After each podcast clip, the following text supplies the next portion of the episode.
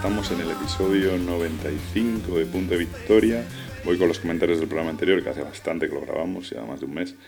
En el episodio 94 hablábamos de la ventana de oportunidad de los juegos, del Marvel United, Bargel Bros 2 y Altar Quest.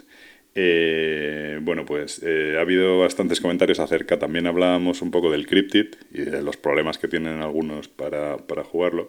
E Iván Serte Rodríguez dice que, que, le han venido unos comentarios sobre el Cryptid que le pasó un poco como a Preacher, que, que, que, le recomendaron usar una hoja de ayuda que está para las primeras partidas, que está en la página de Tweet Games.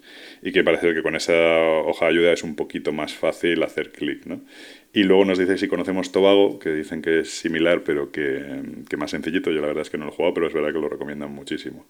David Monformiquel eh, dice que el Cryptil le fascina y que, tiene, que cree que tiene más detractores que, que fans, pero que, que, es, que es un juego perfecto para, para ilustrar los diferentes tipos de habilidad eh, psicológica que tiene cada uno, ¿no? Y que hay gente que se le dan genial los juegos de gestión y hay gente que se le dan genial los juegos como este, ¿no? Y, y, dice que es increíble lo, comenta lo que comenta Pritchard de que a él no le encaja, pero sin embargo a, a, David pues parece ser que le parece muy claro. Tanto es así que dice que no le ganó ni de coña. Puede ser verdad, ¿eh? yo creo que estoy rodeado de, bastante, de gente bastante manca jugando al Cryptid y por eso creo que soy muy bueno, pero no creo que sea tan bueno. Eh, Anónimo nos dice que es un gran programa, que ha descubierto que los podcasts que le gustan son más los que son sobre grupos de juegos eh, grupos de gente que juega junto, con sus anécdotas y que aunque, los, aunque sus gustos no sean exactamente los nuestros, pues que, que le parece mucho más llevadero y hace muy cercana la experiencia y nos da la enhorabuena, así que muchas gracias. Eh, Cocotero nos, también nos habla del Cryptid y dice lo mismo, vuelve mm, que se necesitan dos o tres partidas para que te lo explique y que tienes que, que, bueno, que la clave es no, no, buscar dónde está el bicho, sino que tienes que deducir las reglas de los demás y que, y que bueno, que es, que es lo que es un poco antinatural, pero que hay un momento en el que, en el que lo, lo descubres y vuelve a recomendar las hojas de ayudas que hay para, que hay para imprimir porque dice que para enseñar las primeras partidas es genial. Eh, en Whistle, eh, sobre el tema de, de un poco la ventana de oportunidad, dice que, que él que es un problema eh, que es más frecuente en las ludotecas que son enormes, y eso es verdad. Que él, como solo tiene 50 juegos, que por lo general antes de comprar vende algo, pues que, que es mucho más sencillo para él eh, bueno, pues manejar esto. ¿no? Y, dice que sí, que hay títulos que juega menos de los que le gustaría, eh, por, sobre todo en tiempos de pandemia, y que, y que si sospecha que hay algo que puede empezar a coger polvo, que al hilo de venta. Y bueno, que sobre el Cryptid lo mismo, juegazo de libro pero que conoce un caso de alguien que no puede jugarlo porque, porque no consigue asimilarlo, que es, que es curioso eh, cómo funciona. Ananda me dice, no sé por qué, que cierre el pico, no me acuerdo si ha comentado algo de Ananda, pero vale, cierro el pico. Eh, me lo dice de, buen, de broma. ¿eh? No, tal. Eh, Pablo Pazo dice que hay episodios como este en los que no consigue conectar con sus problemas del primer mundo, con nuestros problemas del primer mundo, cosa, cosa que es verdad, pero bueno, que le gusta la química que tenemos. Que a Gizmo le encanta el comentario este que hacía Pritchard cuando le preguntaba a alguien en Wallapop, cuando vendía algo en Wallapop de que por qué lo vendía y, dice, pues porque lo he disfrutado tanto que no que, quiero que lo, que lo disfrutes. ¿no? Y dice que, no, que también está la, gente donde pregunta mm, que por qué, por qué vendes juegos precintados. ¿no? Yo tampoco lo entiendo. O sea, comprarse un juego y no abrirlo no forma parte de mi, de mi comprensión. Eh, a solas dice que...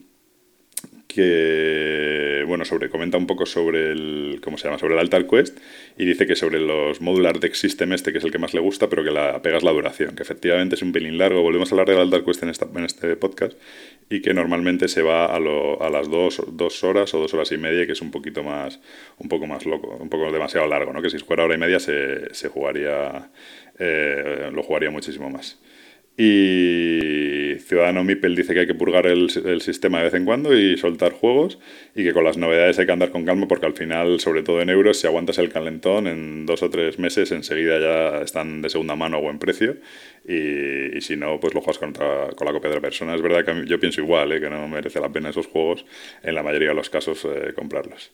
Y por último, un comentario anónimo bastante gracioso dice que le preguntaron que era su padre y dijo que era jugador y que fueron a hablar con su mujer hasta que le dijo que jugaba juegos de mesa. La verdad es que es una buena, una buena anécdota que realmente nos podría pasar a casi todos. Pero bueno, para que tu hija diga que a qué te dedicas a jugar, es bastante, bastante bueno. En fin, sin más, empezamos con el programa de hoy y hasta ahora.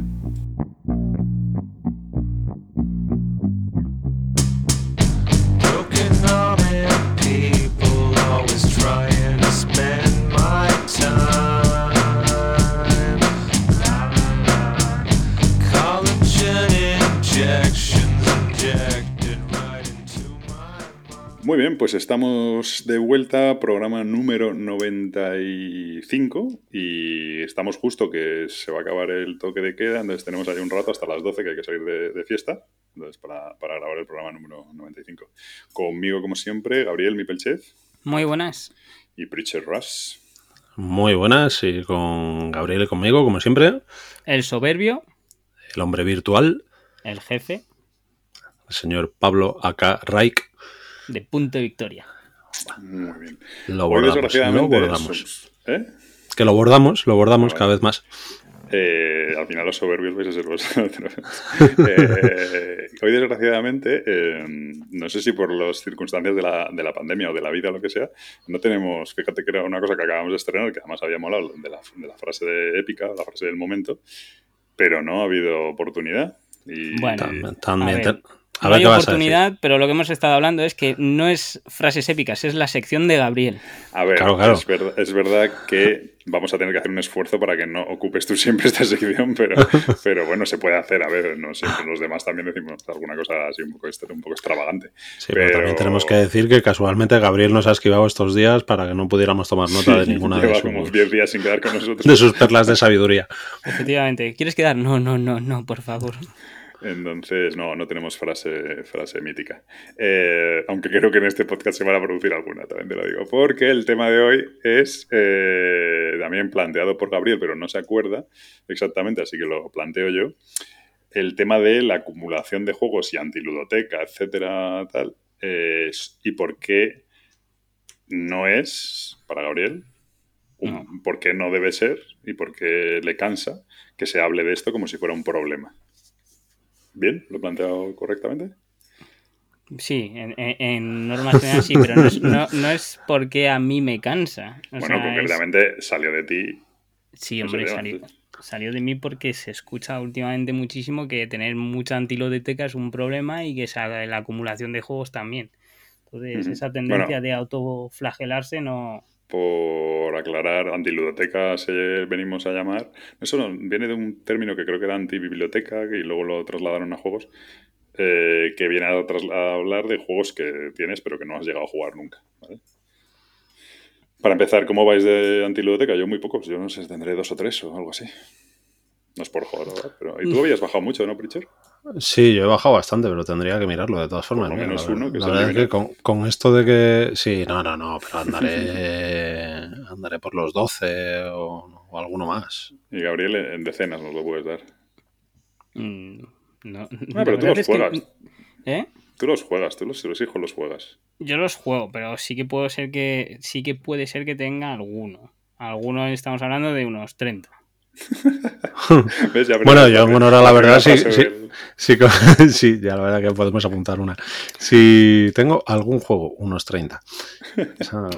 Da para, camiseta también. Eh, yo en honor a la verdad, si contamos los Paco Games estos que no queréis jugar conmigo, pero bueno, teniendo en cuenta... cuenta aunque sean tamaño chicle. Vamos a ser sinceros, no solo eso, sino todos los ciclos de Arkham los has jugado todos, cada uno de ellos. Estamos, ¿Estamos hablando de juegos o, tú estás contando todas tus expansiones? Todas las expansiones. No, hombre, yo en eso no. Tendríais que ver a Gabriel ahora que nosotros nos vemos haciendo así con las manos como el, como el icono ese de, de, WhatsApp. que es como, uh, ups, ah, así con los hombros hacia ah, arriba. Ah.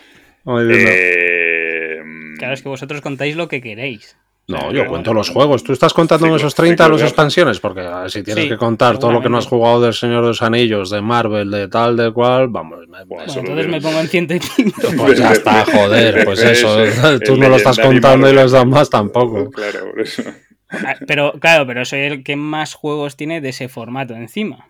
Bueno, pero si no, los estamos contando. Si no los estamos contando, déjate ya de.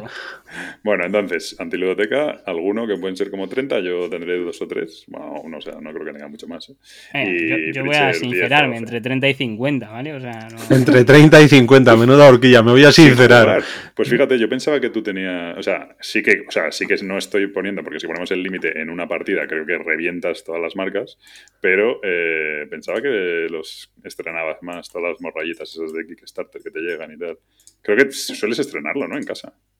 No, no, si estrenarlo lo estreno, si ese no es el problema. Eh, eh, son más los juegos, o sea, No, no, no debo de andar en 50. Sí. Lo, voy a mirar. Simplemente por curiosidad lo miro rápidamente, lo que no me acuerdo es dónde lo miraba, pero... Bueno, no sé cómo es, pero bueno, eh, no, no, sí, da igual, pero bueno. Entonces el problema es, eh, claro, la antiludoteca como tal, hombre, es un molesta y tal, pero no es, el problema es que eso se junta con que se ocupa un espacio. básicamente viene, viene, claro, yo es que tengo 100 juegos, si tengo 50 sin jugar es algo raro estoy haciendo. Eh, claro. el problema, cuando tienes 50 sin jugar es que tienes varios centenares de juegos, no sé ahora mismo por, por dónde anda Gabriel. Eh, y, entonces todo, todo esto, perdona que te corte, tendría una fácil solución y es que hemos dejado colgados los programas de revisar las ludotecas. Se quedó la mía. Entonces, si revisáramos las vuestras, pues a lo mejor sabríais pues cuánto ludoteca que tenéis, qué cantidad de juegos tenéis, porque claro, tú como ahora mides en carros de la compra tu colección, pues claro. El otro, día yo tengo cuatro carros de compra de colección, entonces eh, no llega a cuatro, yo creo que van a ser tres, tres y, tres cuartos más o menos. Eh, Em, y el otro día Pritcher se vino arriba porque llené un carro de juegos, pero era el, carro de más morralla, porque fui a la estantería de morralla y lo llené. Y entonces de repente vio un carro lleno de morralla y dijo, y dijo tenemos que volver a recuperar esto de la. Hombre, claro, eh, claro es que sacas, sacas, sacas los, los, fantasmas del armario, ¿no? Claro. Todo esto, vamos, explicar que, que, estás trasladando tu ludoteca y lo estás haciendo con un carrito de la compra. Sí. bueno, pues es súper práctico. A ver, es verdad, eso es recomendación. Es verdad que en este caso es, es, muy cerca porque es en el mismo bloque, en el mismo vecindario, entonces es muy por el garaje y tal. Y el otro día me crucé un vecino que flipó un poco. Eh, pero bueno, pero la verdad es que es bastante práctico. Que Pareces un, un, homeless que va arrastrando sus juegos, ¿no? sí, sí, un poco así. Ah. Y, y, bueno, y, y bueno, la historia de esto es que yo, claro, Gabriel está mirando ese número, pero en realidad yo quiero que defienda que no es un problema lo de...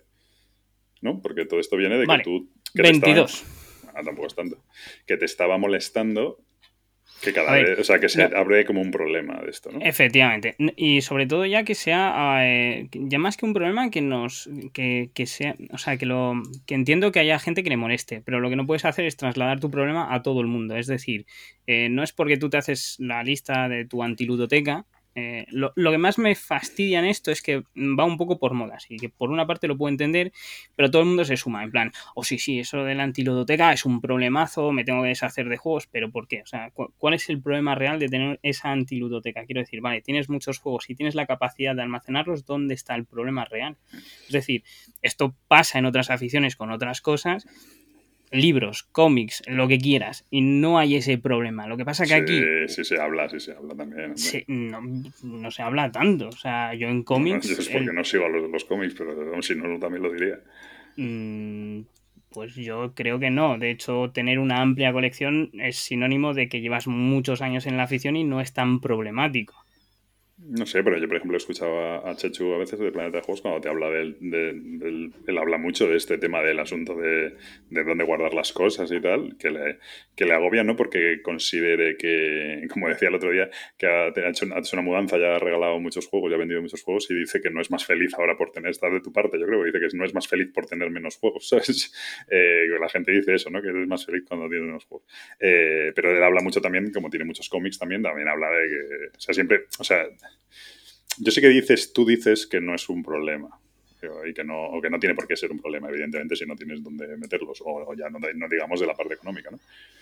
Pero yo creo que en el fondo eh, es, un. Es, o sea, hay niveles, ¿no? Pero creo que en el fondo, y en tu caso, ya el mío, pero en cualquiera, pero en tu caso creo que más, sí condiciona tu vida. O sea, yo voy a tu casa y ahí abres un armario y hay juegos, abres una estantería y hay juegos, en todos lados hay juegos. Y, vale, puedes vivir con ello y no te importa y tal, perfecto, pero no deja de estar, en mi opinión, más presente quizá de lo que debería. O sea, mira que te gustan los juegos, pues creo que hay, los juegos ocupan más espacio del tiempo que dedicas a los juegos, ¿sabes? Es un decir, no sé si me he explicado, pero me refiero que creo que tiene, o sea, creo que, que tienes mucha proporción de casa dedicado a esto. ¿Puedes vivir con ellos? Sí. ¿Tienes sitio? Sí. Pero, pero bueno, de hecho ahora ya te pasa que tienes un niño y de repente el niño, eh, la casita del niño, el no sé qué del niño, el carro del niño, ya de repente no hay sitio para el niño y para los juegos y hay que ir quitando juegos más que niño, claro, no vas a quitar niño. Pero... Yo he regalado al niño. Y me quedo... lo, ha, lo, ha, cambiado por un estudio en Emerald. No, lo has notado con la llegada del niño de joder, sí, hombre, lo, mejor lo he notado, pero no he notado tampoco que me haya tenido que deshacer de esos juegos. Es verdad que es una afición que eh, ocupa ¿vale? porque, no porque no podemos decir que en la caja de juegos no ocupen y no pesen. Es verdad que cuando tienes otras cosas, yo qué sé, eh, cuando coleccionas mm, estatuillas de lo que quieras, cucharas de no sé qué, timbres de no sé mm. cuánto, depende de la cantidad del volumen, ¿vale? O sea, es verdad que ahora mismo los juegos de mesa, eh, cuando tienes una cantidad muy grande, ya de por sí ocupan, pero que tampoco le encuentro ese sentimiento de me tengo que deshacer porque me va a hacer mucho más feliz, porque es que teniendo solo 50 voy a jugar solo esos 50. Pues no le veo el sentido tampoco. Y es a lo que me refiero. Eh, que creo que es lo que suele pasar, que cuando hay una idea que, se asienta, eh, ya sea por el canal de divulgación que sea, y algunos se suman a ella porque la ven interesante, se hace como dogma. Y es a mí un poco lo que me, lo que me llega a molestar, entre comillas. No me molesta, pero es que tienes, estás escuchando todo el día, es que tenemos muchos juegos, es que así no vas a ser feliz, porque es que... ¿Pero por qué? O sea, yo no veo que deshacerme o tener menos o jugar más de mi anticludoteca. A lo mejor, es verdad, me he comprado algún juego que no he tenido tiempo de estrenarlo, pero no me voy a amargar por eso. O sea, a mí no me supone un problema tenerlo en la estantería sin haberlo abierto y tenerlo precintado. Me da un poco igual. Yo lo ya llegará el no momento. Sé cómo lo, no sé cómo lo hacéis, lo de precintado. Claro. Yo los desprecinto según, pero vamos, en el coche. Sí, sí, tú eres eso, un ansia. Eso a mí me pasa igual, ¿eh? O sea, tener. Tengo juegos sin jugar.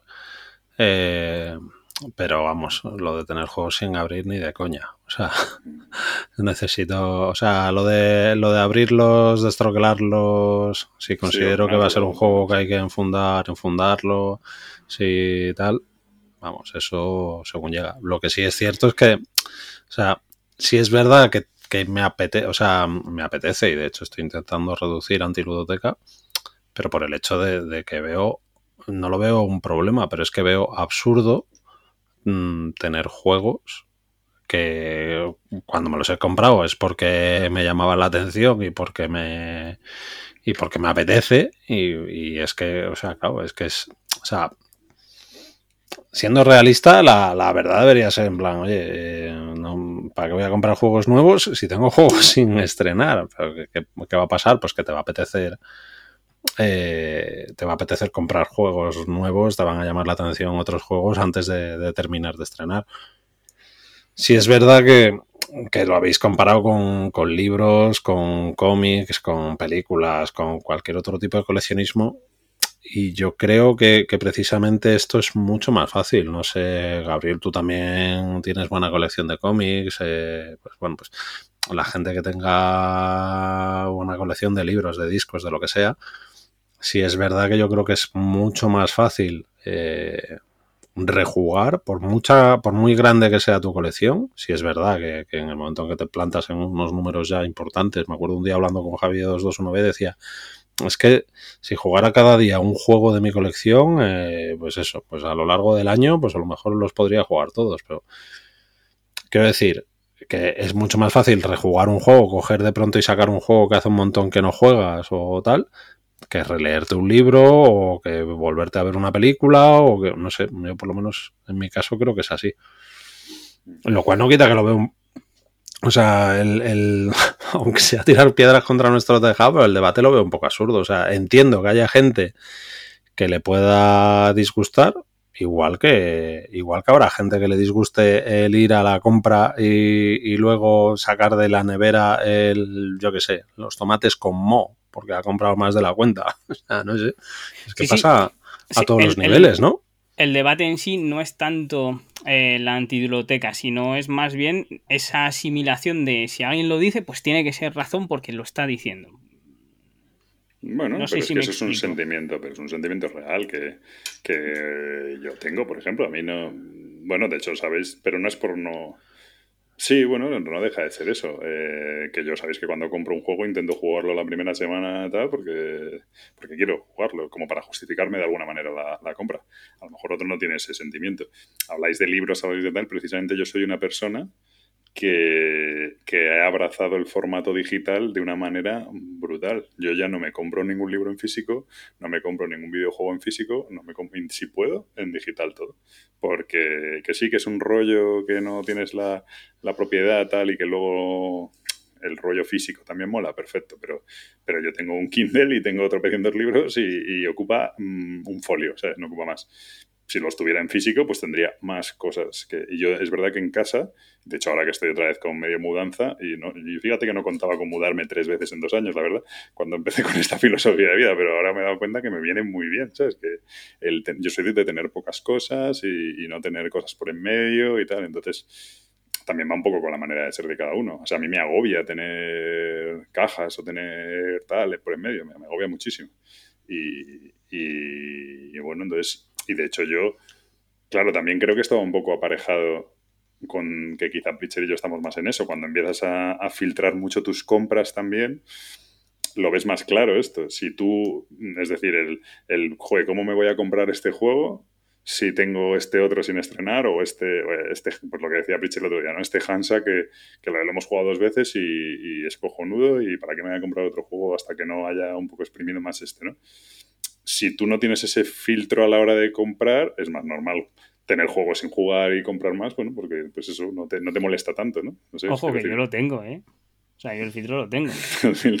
Otra frase. No, no, vamos a ver, yo ese filtro sí lo tengo. Lo, tienes más ahora que hace un año, por ejemplo, eso es verdad. Bueno, sí. El niño es lo que tiene que ocupa.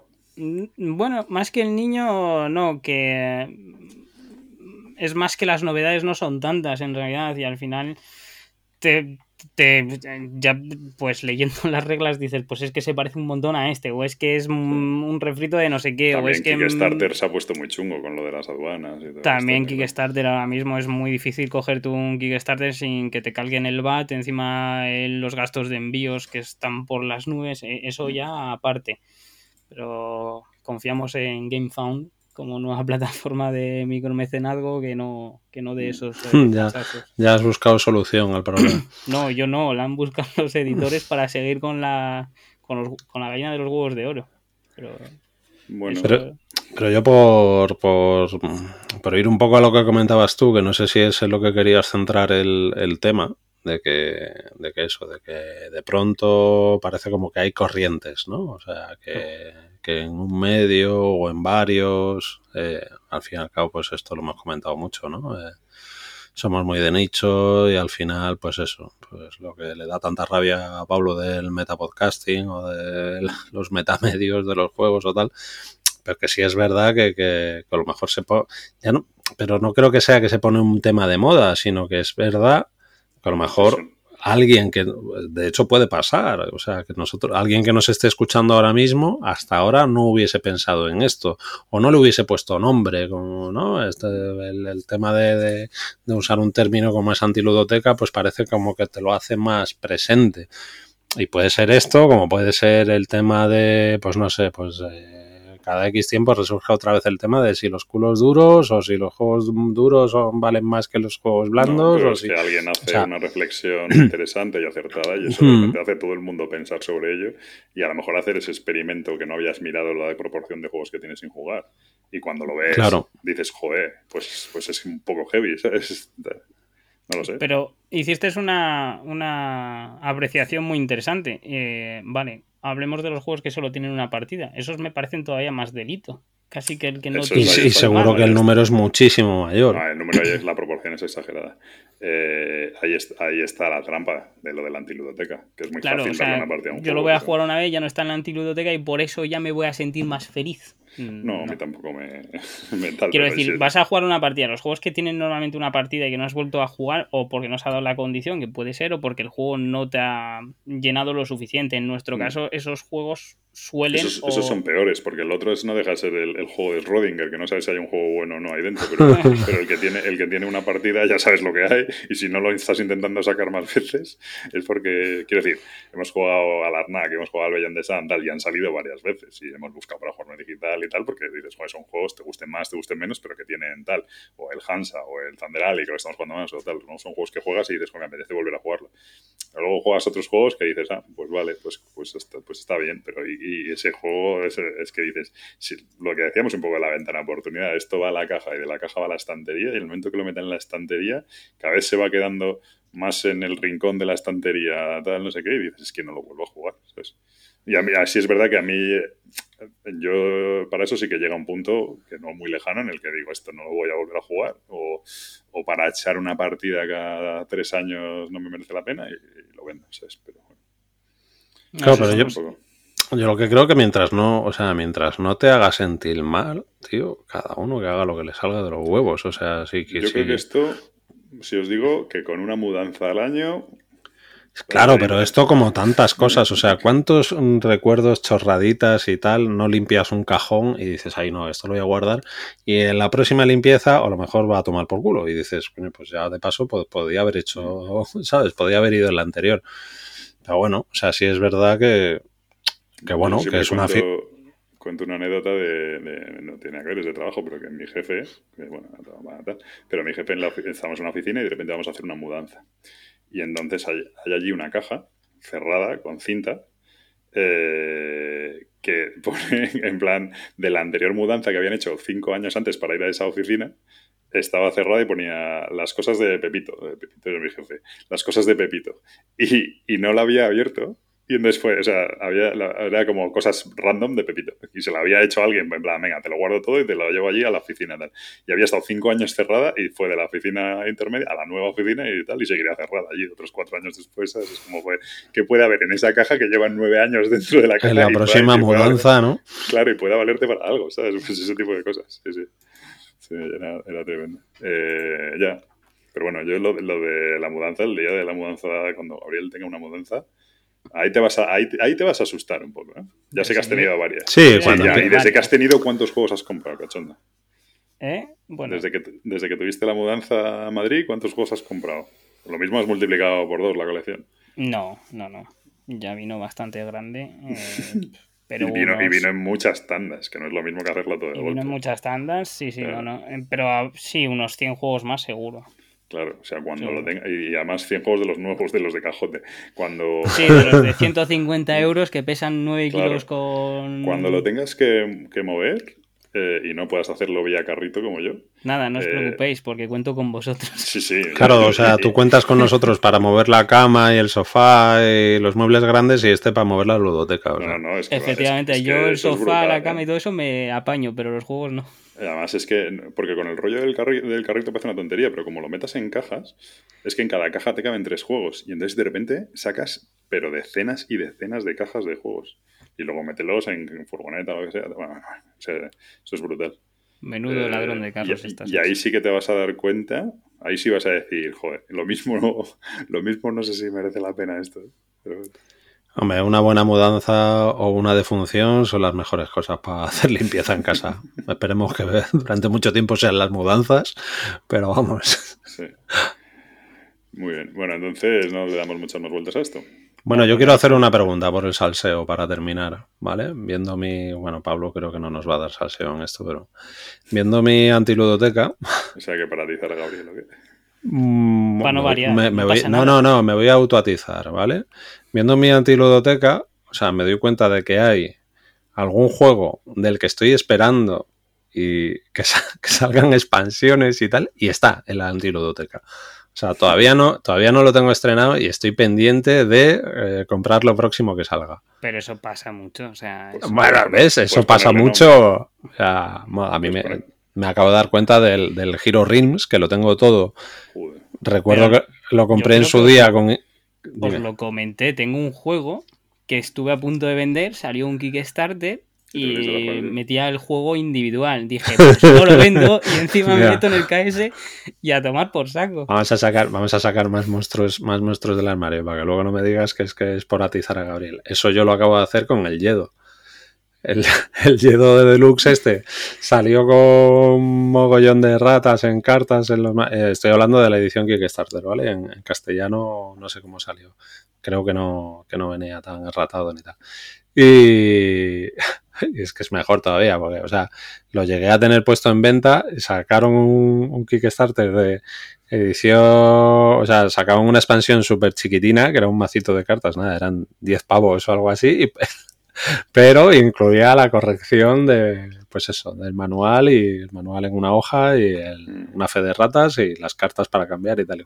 Pasé de querer venderlo a meterme en la expansión para que me mandaran las correcciones. Mm. Estas cosas que dices, yo soy gilipollas. Pero bueno, tampoco hubiese tenido muy buena salida con todas las erratas. Así que ahí está, en la antiludoteca. No he podido tener, pero. O sea, comprar expansiones sin haber jugado al base puede ser, ¿eh? Aquí que Starter me parece muy heavy, tío, porque eso ya es que. Pero, pero por ejemplo, eso también es una cosa que me ha costado mucho. Eso es, de, eso es de estos últimos meses y tal, de no pillar expansiones de juegos que, que estoy jugando poco. Con, o sea, de intentar evitar el completismo. Por ejemplo, Spirit Island, la expansión nueva, se nos puso a tiro y no mal de precio y tal. Y dije, joder, Pablo, es que no las juego en dos años y tienes material para aburrir y tal.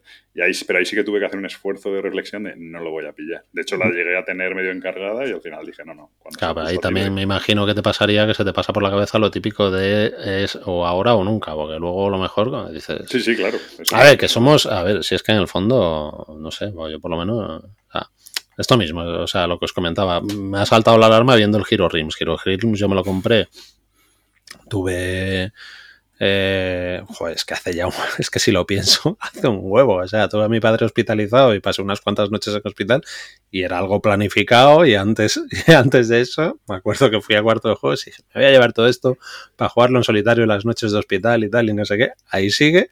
Y el otro día vi en el Devir News que, que, tienen preparado más material, el resto de cosas que van a sacar, y yo diciendo, mmm, esto tengo que pillarlo. Me cago en la leche, sí, lo tengo sin estrenar. Pero lo necesitas. No, no lo necesito. Pero de todas formas. Pero no te digo que de aquí, que de aquí a cuando salga, a lo mejor no te diga esto. Mm, eh, mm. Pero bueno, yo creo que ese completismo, o sea, me ha pasado en el último pedido que he hecho a Draco Tienda y tampoco es malo, o sea. Bueno, yo lo el completismo como tal, así muy a lo bestia, como, o sea, después de decir esto que he dicho, decir que no lo, que, que cada vez libro más de ese, de ese completismo, sí es verdad, ¿eh? O sea, procuro. Bueno, pero bueno, hasta el final se resume en que cada uno debe saber dónde está su límite. Yo sí que, donde discrepo un poquito con Gabriel, es que o sea, creo que aunque no te suponga un problema real, aunque no te suponga porque tienes espacio, porque tal, sí que creo que si te paras a pensarlo y lo miras, condiciona más tu vida no digo en tu caso, ¿eh? pero, bueno, en tu caso sí, pero, me refiero en general. puede condicionar más, a mí, en mi caso, quiero decir, puede condicionar. De hecho, yo la mudanza tengo todo el mes para hacerlo y lo primero que he empezado ha sido llevar carros de juego porque me agobiaba los juegos. Me da igual la cama, me da igual tal, pero de repente pensar en, mover los juegos es lo que más me agobiaba. Fíjate, luego al final, pues con el sistema carrito, pues no ha sido para tanto. El sistema carrito va a quedar patentado. Joder, entonces no sé, lo vi súper evidente. Pero bueno, eh, quiero decir que aunque no, que no nos damos cuenta de hasta qué punto eso condiciona nuestra vida, el espacio que dedicamos, el, ya no digo el tiempo, pero, pero sobre todo el espacio, el, el, no puedo hacer otra cosa o no puedo tener otra afición o no puedo llevar otra afición como quisiera porque es que no tengo sitio para... Me quiero comprar una bici, pero ¿dónde pongo la bici? Y no, claro, ¿por qué no? ¿Dónde poner la bici? ¿Dónde poner la secadora? ¿Y dónde poner? Pues, pues, pues al final, si, si el 60% de tu casa está lleno de juegos, pues pues eso, te está limitando. Yo creo que eso no somos conscientes en el día a día, pero de repente cuando tienes eso, una mudanza, tienes no sé qué, tal, ahí te o, te vas a una casa más pequeña, o es que ahí te das cuenta de, de, lo que realmente te está condicionando. Pero bueno. Yo lo que, lo que no sé si también es un poco lo que le molesta a Gabriel, eh, es el tema de, un poco de, demonizar esto, ¿no? O sea, eh, que cada cual haga lo que salga de los huevos, insisto. O sea, quiero decir. Sí, sí, no, no. Esto es un, O sea. No, esto, no, conozco es un problema real y es un problema del primer mundo que es absurdo. Eso aparte de todo. O sea, igual llevar media hora hablando de esto eh, ya, ya dice mucho el tema. Pero que te quiero decir, eh, que no conozco a nadie, pero podría haber perfectamente gente que se limite a coleccionar. O sea, creo que todos tenemos un puntito coleccionista, por lo menos todos los que estamos por, eh, ejemplo, metidos a este nivel. Juan Luis eh, Farfax eh, es coleccionista, o sea. Bien, pero me refiero coleccionista, o sea, me refiero coleccionista de eh, que, no sea jugador, o sea, coleccionar, pues como, ¿qué te digo yo? Como el que colecciona botellas de cerveza o latas de Tal, o... se dan muchos casos de este juego me lo compro aunque sé que no lo voy a jugar jamás. Claro, pero que te quiero decir que no conozco, o sea, sabéis que el tema coleccionismo, hay gente que colecciona, que te digo yo, chapas de, mm. yo qué sé, o botellas, o sea, que son cosas decorativas o, ni eso, porque al final terminan almacenadas en cajas o X, o sea, esto no deja de ser algo que tengas más o mayor nivel coleccionista, no deja de tener una utilidad y deja de ser una afición y un entretenimiento al que le dedicas un tiempo, es ocio, es sociabilizar, es tal. Entonces, mm, que cada uno lo lleve como, como pueda y como le dé la gana. O sea, nadie nos está obligando, nadie, o sea, habrá sistemas que nos gusten más o menos de expansiones, de juegos capados, de tal, de recordar, pero tampoco te están, o sea, quiero decir, deja de ser una afición y que cada uno la lleve como quiera. Sí, sí, sí, eso lo veo bien, que cada uno lo lleve como quiera, pero... Pero a mí sí me molestaría en el caso, que no sé si será eso, que, hayas escuchado por ahí de eso, de, de, demonizar el tema y de, pues si yo quiero tener mil juegos y, a lo, mejor los tengo precintados. También te digo que estoy, estoy con Gabriel en que efectivamente parece como que como que hay una presión por etiquetar la biblioteca tal, pero también te digo que, de vez en cuando, y sobre todo cuando se acerca a Essen y tal, parece también que se ríen las gracias a la gente de cuando hace burradas y se gasta de repente de golpe y compra 60 juegos. O sea que hay para, todo, hay para todos los públicos. ¿eh? O sea que... Sí, sí, no, sí está claro. Pero bueno. Muy bien, pues venga, venga, que efectivamente yo creo que esto no tampoco tiene mucho más que decir. Eh, Ellet, ¿juegos a los que habéis, jugado algún juego que, de estos de que le vais a dar más partidas o no? Sí, sí, sí. sí. Venga, pues sí. Eh, Curious Cargo. Un juego del creador de Pipeline, ¿vale? Eh, que también tienes que montar eh, unas especies de... Tienes como unos motores, ¿vale? Que generan dos tipos de, de, energía o de producto y los tienes que llevar a, los extremos del tablero para que los recoja un camión y se los lleve y puedas puntuar. Eh, pero de hecho así suena bastante bien, de hecho es interesante porque sale, vas cogiendo losetas de, de una bolsa, las vas poniendo, vas intentando crear tus conductos, los conductos pueden llevar de diferentes colores, bueno, donde, por, qué no volvería a jugar a este juego? Porque tiene una cosa muy curiosa y es que tiene la fase de, de, enviar los camiones. Eh, no solo la prevés tú, es decir, tú, tú, tienes una previsión de yo meto aquí un camión porque creo que en este momento voy a poder cargar la mercancía, se va a ir y el otro la tiene que intentar recepcionar, ¿no? Eh, por uno de los sus tubitos del mismo color. Pero donde viene el caos absoluto, que ya es bastante difícil gestionar todo esto, es que yo puedo influir en la línea de camiones del adversario. Es decir, meto un camión en la línea eh, en el adversario y le fastidio todo. Entonces ahí eh, se hizo completamente caótico. Me pareció un juego bastante chulo. como concepto, pero llegado el momento de jugarlo se hizo completamente caótico y eso que a mí me gustan los juegos caóticos, pero es intentas meter un circuito para que puedas meter las mercancías en el camión y de repente llega el jugador adverso y dice, no, no, mira, te meto un camión aquí y todo se desplaza. Y dices tú, muy bien, pues mi previsión y mi línea logística a tomar por saco. Entonces, no, no más. Vale. Estás a punto de bordear la mini reseña, ¿eh? ya te iba a decir sí, reminder. yo, yo, estoy yo, estoy dudando de que iba esto de ley. Pues ahí, con, con le di dos partidas. Estabas, estás ahí en el límite. Eh, pues mira, yo voy a decir uno que no te va a sorprender, bueno, creo que no te va a sorprender, pero, pero te, te, involucra a ti, Gabriel. Que, claro, yo ahora es verdad que estoy más despistado que tremendo, ¿vale? En vez de estoy dando unos bandazos en mis niveles de atención bastante grandes y Gabriel hace no demasiado, de hecho a lo mejor lo comentamos en el podcast, pero me dejó el daño en Alliance lo tenía guardado. Sí. Eh, porque estaba otras cosas. De repente esas cosas a las que estaba, pues como que tal, y dije, pues a la gorra, me saco el daño en Aliens, me lo leí y tal, efectivamente el manual es un dolor, son, unas parrafadas de texto, sin, sin, sin, pero sin puntos y aparte y tal. Eh, solo el setup también es tremendo. Hice el setup, lo he tenido, no creo que no exagero si digo, una semana montado en la mesa y acabo de recogerlo y guardarlo y eso ya no sale, o sea, bueno, sale para hacia, tu casa. Sale para mi casa, ¿no? o sea, el camión de logística y, y próximamente en sus mejores hilos de venta. o sea, además es que, joder, me pasa, cada vez me pasa más, ¿eh? De, de no merece la pena el esfuerzo de este juego, o sea, me da igual. Es, es, lo que te comentaba yo, o sea, y lo guardo porque mucha gente me ha dicho que justamente merece la pena, pero es que no encuentro el momento, me parece un dolor el manual, pero de verdad, ¿eh? O sea, Hombre, tu, tu, posibilidad es, creo que Calvo lo ha jugado, pues tu posibilidad es que te lo expliquen y tal, y eso te lo va a hacer un poco más, más, más llevadero. No sé. Eh, luego encima, además, en solitario es un apaño, que a lo mejor funciona mejor que el, que el tal, pero no... O sea, todo el juego está planteado multijugador y de repente te dices, si vas a jugar en solitario, usa este mazo y mira las reglas en la página 25. no, por lo visto el solitario no funciona nada mal. Sí, sí, a lo mejor funciona bien, pero que tú te estás leyendo todo el manual y luego te dicen, pero si juegas en solitario, esto no cuenta. Si juegas, Entonces, como, por ejemplo, esto te, lo coloca otro jugador, pero si juegas en solitario no lo coloca otro jugador, lo hace con una carta, no sé qué. Bueno, hmm. como que es una que tampoco, o sea, la, la, típica sensación de que no estás jugando realmente al juego según lo ha diseñado el, autor, aunque el modo solitario funcione y a lo mejor mola más, pero... Hmm. Entonces, bueno, eh, eso, Daño en Aliens, en mi caso, más sale. Es que no es ni, ni, que no haya merecido la pena con una partida, no mereció la pena ni las reglas. Ni estrenarlo, ¿no? Es verdad que también tiene que ver un poco con mi nivel de atención actual, que eso en otro momento lo hubiera llegado a jugar y tal. eso.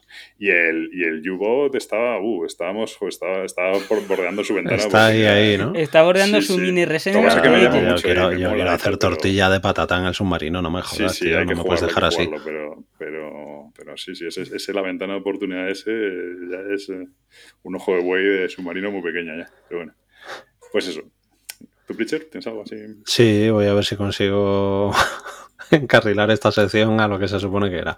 Eh, venga, pues un juego que he jugado y que, no da para reseña, que es lo que, es de lo que se trataba. en mi caso ha sido el Cerveceros, eh, Brewcrafters. Eh, un jueguito que, que pillé puramente por el tema. Eh, que se supone que es de eso, de crear tu propia crear tu propia cervecera y tal y no sé qué, pero bueno, un juego que parte con la premisa de que es un juego súper sencillo de cartas, de gestión, de ir eh, robando de un mercado eh, trabajadores, herramientas, tal, cállate que, no llevo ni nada comparado contigo, flipado. y, y, que al final es eso, pues es nada, un jueguito súper sencillo. Creo que sí, o sea, que son, nada, que costó dos duros y es una cajita muy pequeña y tal, y puede tener su público. O sea, sería el típico juego que, le regalaría a algún amiguete que sé que ha jugado un Hombres Lobo, un Bang, jueguitos así, que diga, mira, pues este es algo más de gestión y tal. Creo que sí tiene su público, pero no, no da para no da para más. Yo lo compré con idea de, de, lo mejor sacárselo a mi hermano y a su chica, que sé que son muy cerveceros y que de vez en cuando han jugado algo, pero no, Aparte, una cosa que me raya y que he visto últimamente en varios juegos, que es el tema de dos a cuatro jugadores, eh, es para dos o tres, y si quieres jugar a cuatro, por parejas. Eh. Lo más grande de Pritcher es que él piensa que no habla más que nosotros, ¿sabes? Bueno, tiraremos, tiraremos de cronómetro. Luego te pasa mucho que dices, ah, pues sí, me Pues eso. Esto es para, para, frases célebres para el siguiente episodio, ¿eh? Sí, mira, mira, cómo, mira, cómo intenta, mira cómo intenta echar balones fuera. Voy, eh, sí, voy a hacer lo que hay que hacer. Y tal. Exacto. A lo que yo diga, no lo que yo haga. la premisa del podcast de Punto Victoria, 15 minutos y, y, adelante. Pues eso también da para... Venga, que no os enrolléis, que luego me contáis a mí como este tiempo como mío. Rewins, ¿tenéis rewins? Yo tengo un rewin. Yo sí, tengo sí. también. Eh, tú, Pablo, venga. no, no, el mío de hecho va a ser casi más tú, porque es el Altar Quest, que lo conseguí que me lo enseñaras. Y, y me gustó, la verdad es que me gustó. O sea, comparado con yo había jugado el, el, Brook City, que era el de ser policías y tal, y me pareció un peñazo de vete aquí, tira tal, tira para allá, tantos puntos de movimiento tal. Este me pareció más chulo. Me pareció que el sistema, me molaría probarlo más también para ver que, cómo diferentes son los héroes y todo eso me pareció que el sistema este aleatorio de generar el escenario mm, está bastante, mola bastante. Entiendo que, claro, los escenarios siempre, el objetivo es, no, siempre es el objetivo el mismo, ¿no? No. El objetivo no, es lo de, no siempre es encontrar... No. No. De hecho, hay algún hay alguna misión que es derrotar al, al boss final. Al villano, eh, vale. Al villano antes sí, que me, sí que me moló mucho eh, se le nota el que lo, lo variado que va a ser cada partida. Y que por otro lado mola también el hecho de que no tengan que ser campaña, que, que molan cuando son campaña, pero también mola la posibilidad de jugar un juego que sea variado, que sea tal y que, y que no sea campaña. Sí me gustó lo que dije en su momento es que me, eh, o sea, me parece entretenido, me parece que funciona. Sí que me queda, es bastante dinámico, bastante, fíjate que, la explicación es muy breve, lo, lo, comentasteis, que la explicación es muy breve y realmente enseguida te ves bastante fluido, o sea, no tuve casi dudas y no me equivoqué en casi cosas, bueno, yo creo que, que tampoco tuviste que echarme mucha mano con, con la gestión y tal, porque es como súper directo. Eh, o sea, en ese sentido se ve que es un juego que está bien pensado porque, porque como que en estos juegos es muy fácil que de repente te meten reglas y reglas y reglas y para hacer esto se hace de una manera y para hacer esto se hace de otra manera, ¿no? Pues aquí todo se hace de la misma manera, con lo cual en realidad es, es, fácil de seguir. Y lo único que, claro, me pasa a mí que juego de gestión de mano y de cartas de Dungeon Crawling, pues hombre, estás compitiendo con Gloomhaven y ahora con Gloomhaven Jaw of the Lions, este, que yo no lo he jugado, pero vamos, tiene pinta de, de, de, de filtrar los, los problemas que puedes tener con Gloomhaven. Y entonces se me hace, se me hace, claro, o sea, si lo comparo con eso, me, me dan más ganas de jugar un Gloomhaven que esto. También es verdad que el Gloomhaven es en modo campaña y esto no, con lo cual un Gloomhaven, de hecho no hemos jugado el Yaw de Lions este porque como requiere un compromiso de 10, 15 partidas, sabemos que eso nos cuesta, pues no lo vamos a jugar. Entonces, bueno. Bueno, yo mm, se te ha llenado la boca diciendo eso, pero joder, eh, ahí estamos con el Thunder Alley, estamos con. Bueno, son partidas más largas, tal. No, pero digo, ya House of the Lion. Eh, se supone que a ti no te gustó el Gloomhaven. El original no me moló y creo que fue esta misma semana que te dije que. Que te gustaría probarlo ya. Pero que habría que darle, o sea, que me gustaría darle otra oportunidad para ver Claro, pero no me compro un campaña para que le des otra oportunidad. No, bueno, si a ti sí te ha gustado, si no tal, ya te lo jugarás. es para que lo compres tú, tío. Gástate la panoja, que no compras nada, macho. Pero el Gloomhaven le tienes que dar más de una partida. O sea, con una partida no puedes decir si realmente te ha O sea, puedes decir mecánicamente que no te gusta la Puedo decir que no me apetece echar otra. Sí, pero quiero decir. No, pero yo creo que te molaría, ¿eh? O sea, yo creo que te va a molar. Sí, no, yo creo que fueron las circunstancias y tal. O sea, a ver, es el típico juego que creo que debería de, volver a jugar para ver qué pasa. No irme de tal. Que Respecto al Altar Quest, me pasa eso, que digo, joder, un juego en el que mi turno consiste en el Gungen es mucho más desagrado, pero es la parte interesante del Gungen. En mi gestión de las cartas que tengo, que eso determina lo que puedo hacer y tal, eh, y es muy táctico y es un Dungeon Crawling y tal, me llama más Gungen que, que, el Altar Quest. Pero... En este aspecto, eh, la diferencia es que en Altar Quest tienes un mazo bastante más grande de cartas y no es tanto la gestión, sino es cómo realizas las acciones y cómo puedes eh, contemporizar con todo a, grandes rasgos, el otro, tu mano es más pequeña, tienes eh, los hechizos que tienes, etcétera. La campaña del Altar Quest no está nada mal, ¿eh?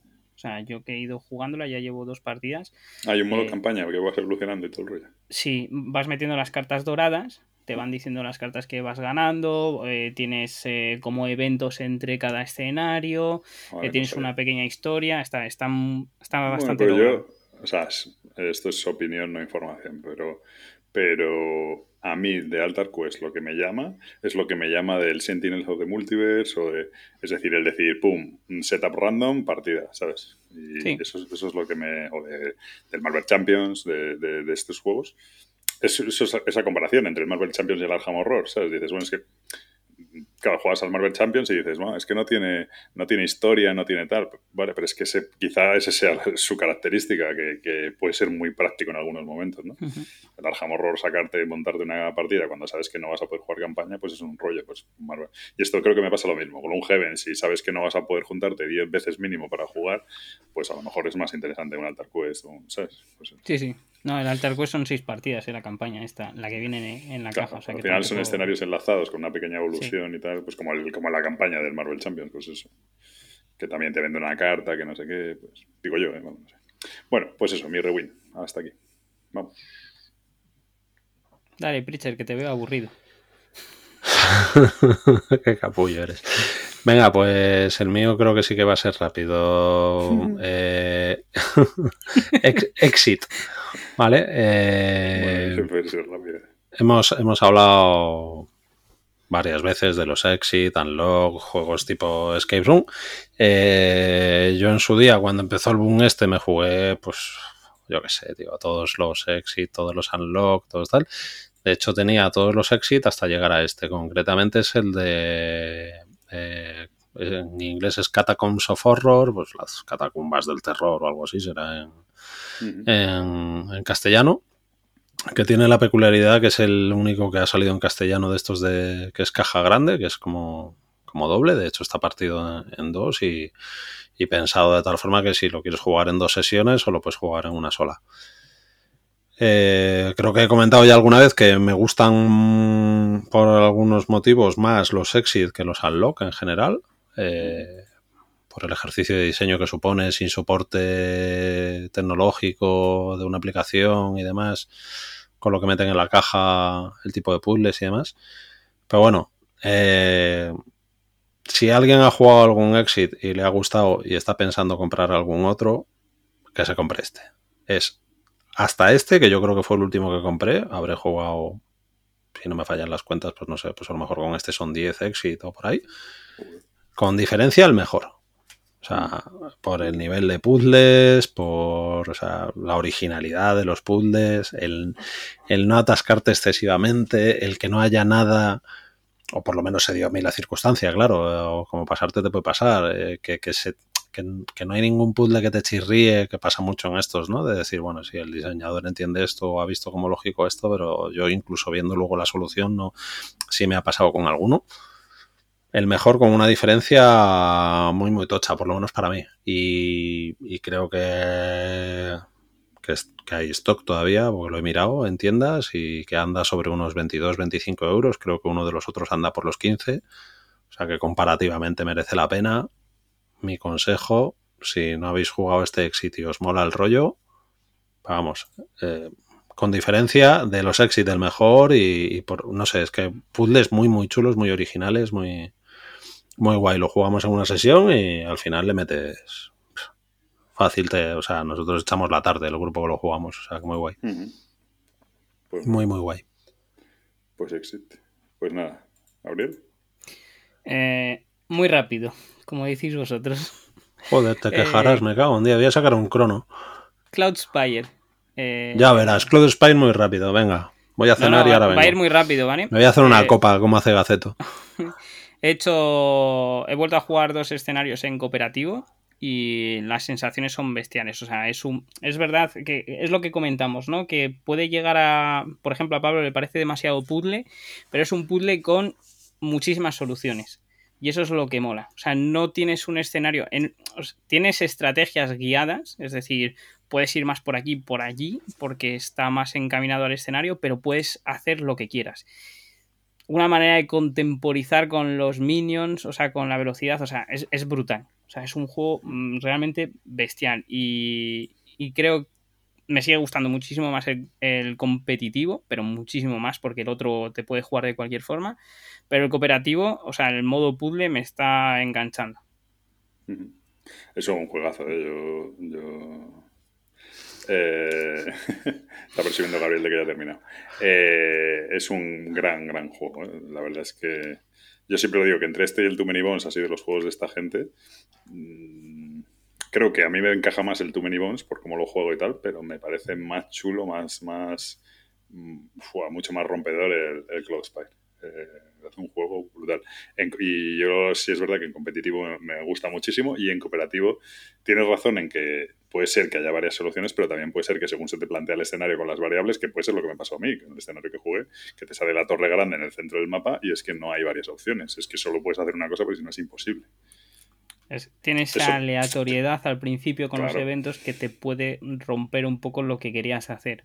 Pero es que si no, entonces sí que hablamos de lo A lo mejor fue mi partida que pasó así, pero, pero bueno, fue así. Y entonces dije, vale, es que si no hago, si no hago esto, es que es imposible. Además, hmm. como encima es bastante matemático, ¿sabes? Es que tiene ese punto que es bastante matemático, es que turno uno tienes que construir esto porque si no, ya. Entonces está bien, pero, pero, pero bueno.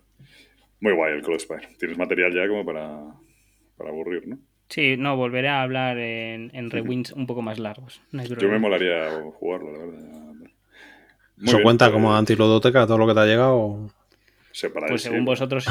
Según no, según, no, según, yo, según nosotros no. No te enteras, sí, brillo. Ibas a ir, jodida. Vale, pues venga, eh, ¿no, más rewinds? No, ¿no? Pues sí. sí. tengo uno muy rápido, ¿vale? Pero muy rápido. Eh, oh My Gods, eh, Longsdale in Revolt, ¿vale? Eh, que ya lo hablasteis vosotros dos. Eh, simplemente decir que me parece absurdamente complicado. Te imaginas que dice absurdamente fácil, me lo he pasado la primera. No, Yo estaba esperando que dijera, pues no sé por qué dijiste que... no, a ver, me, me, he pasado los dos primeros, ¿vale? Eh, el ya te has pasado más que el 99% de la gente. El primero al cuarto intento, lo que sí es eh, que hay que conocer el mazo. O sea, me parece tan absurdo la complicación que puede llegar a tener cuando eh, lo que tienes que hacer es tener en cuenta las cadenas de producción. Es decir, eh, te metes en BGG, hay un documento que te dice qué es lo que los materiales básicos que pueden producir y los que encadenan. Y eso es eh, fundamental que te lo sepas. Pero no quiero analizarme un mazo de X cartas porque no me apetece para eso. Y que solo tiene una posible solución. O sea, o depende del barajado, lo mejor robas y la partida es imposible de hacer. Pues vale. Efectivamente. Y bueno, no entiendo por qué no tiene niveles de dificultad.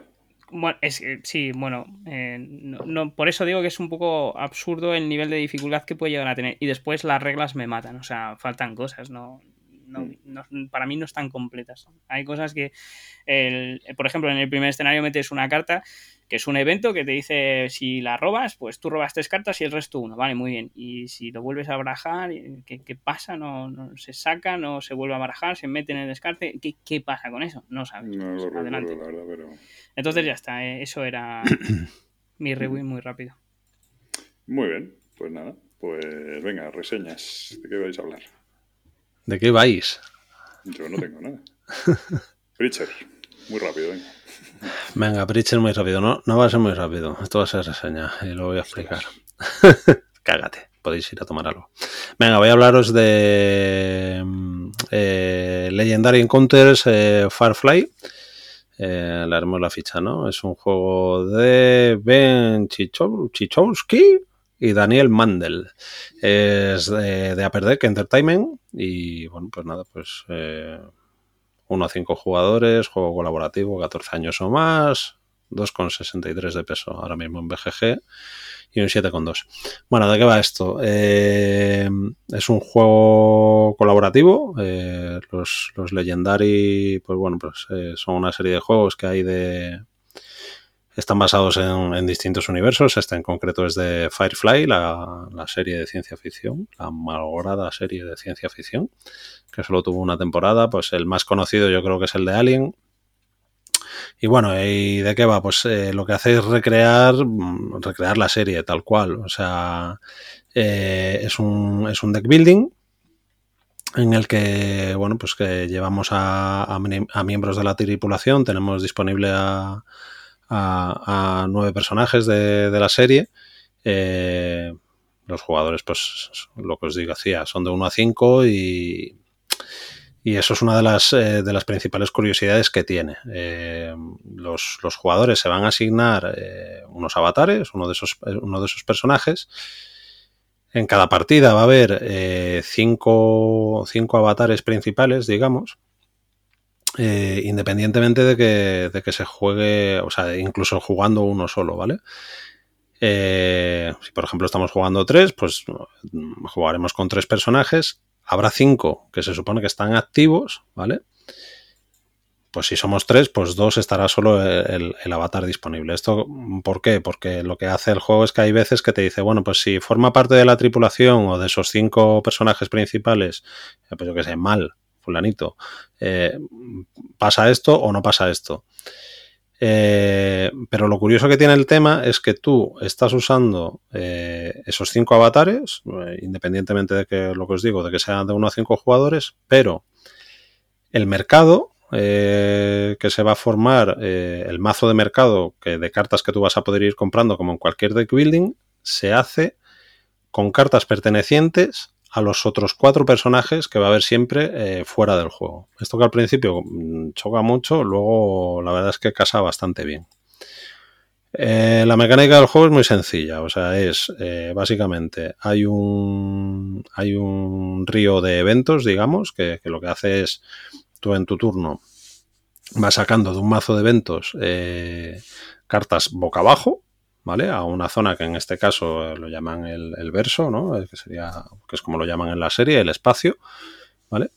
Y que, y que unas van a ir empujando a otras, hay cinco espacios, ¿vale? De tal forma que si, que, pasados cinco turnos, si esas cartas no las hubieses eliminado, eh, se, van, se van empujando hasta llegar a una zona de combate. Si tú no las has eliminado, en ese momento en el que entran en zona de combate, se, se descubren porque van boca abajo, ¿vale?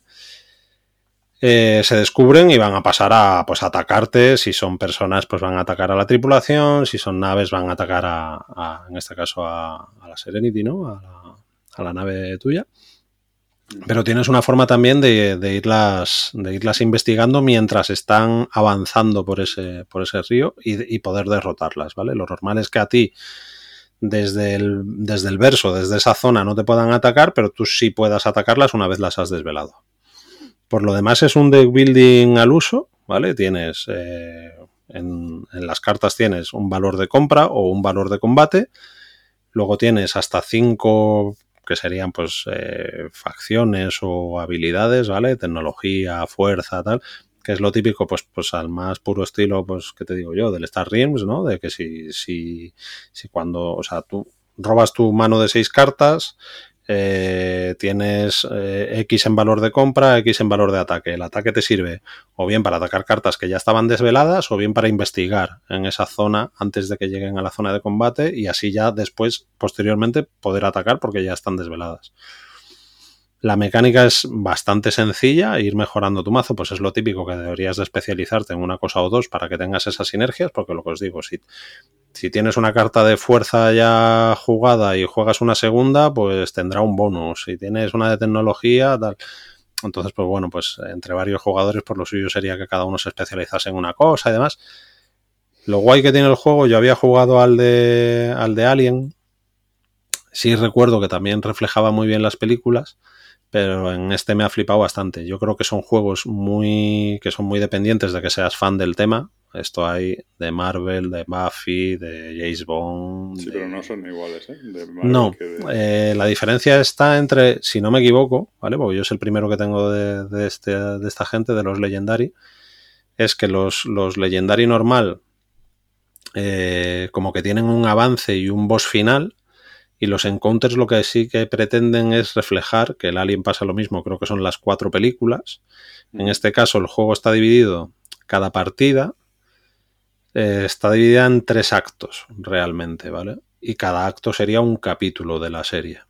Bueno, pues esto está reflejado guay. Yo he hecho el, iba a decir ejercicio, pero vamos, eh, no es ejercicio ninguno, pues si eres fan, de coger y irme viendo capítulos para luego irlos jugando. Y la verdad es que está muy guay reflejado. Cada partida se supone lo que os digo, que son tres veces, ¿vale? O sea, son tres mini partidas, digamos, que, vas a jugar con los, con los mismos personajes, los vas, el mazo lo vas a conservar, las mejoras o el, el, el, deck building que hayas hecho de una, de una para la siguiente. Según como haya terminado la partida, pues podrás quitar daños que hayan ido a la tripulación o a la nave y demás. Entonces, pues bueno, pues la, partida lo que te plantea es un objetivo ir, eh, o sea, cada, cada, episodio te planteará un objetivo, ¿no? Pues el primero, yo que sé, pues conseguir unas cajas, o sea, todo reflejado según viene en, el, en la serie, o sea, según pasa en la serie. De hecho, dependiendo, o sea, el propio manual para cada misión, para cada partida, te recomienda unos personajes. Eh, si tiene, lo que os decía, si tal personaje forma parte de la tripulación, eh, pues recibe una herida cuando pasa tal evento y es porque la serie pasa así, sí, tal. O sea, no sé, me parece que, lo refleja muy, muy guay.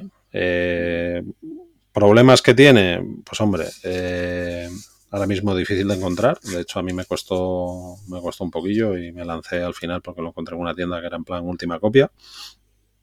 Eh, no sé de la rejugabilidad que tendrá. Si es verdad que esas tres partidas que tú haces eh, están hechas como mazo de eventos A, mazo de eventos B, mazo de eventos C.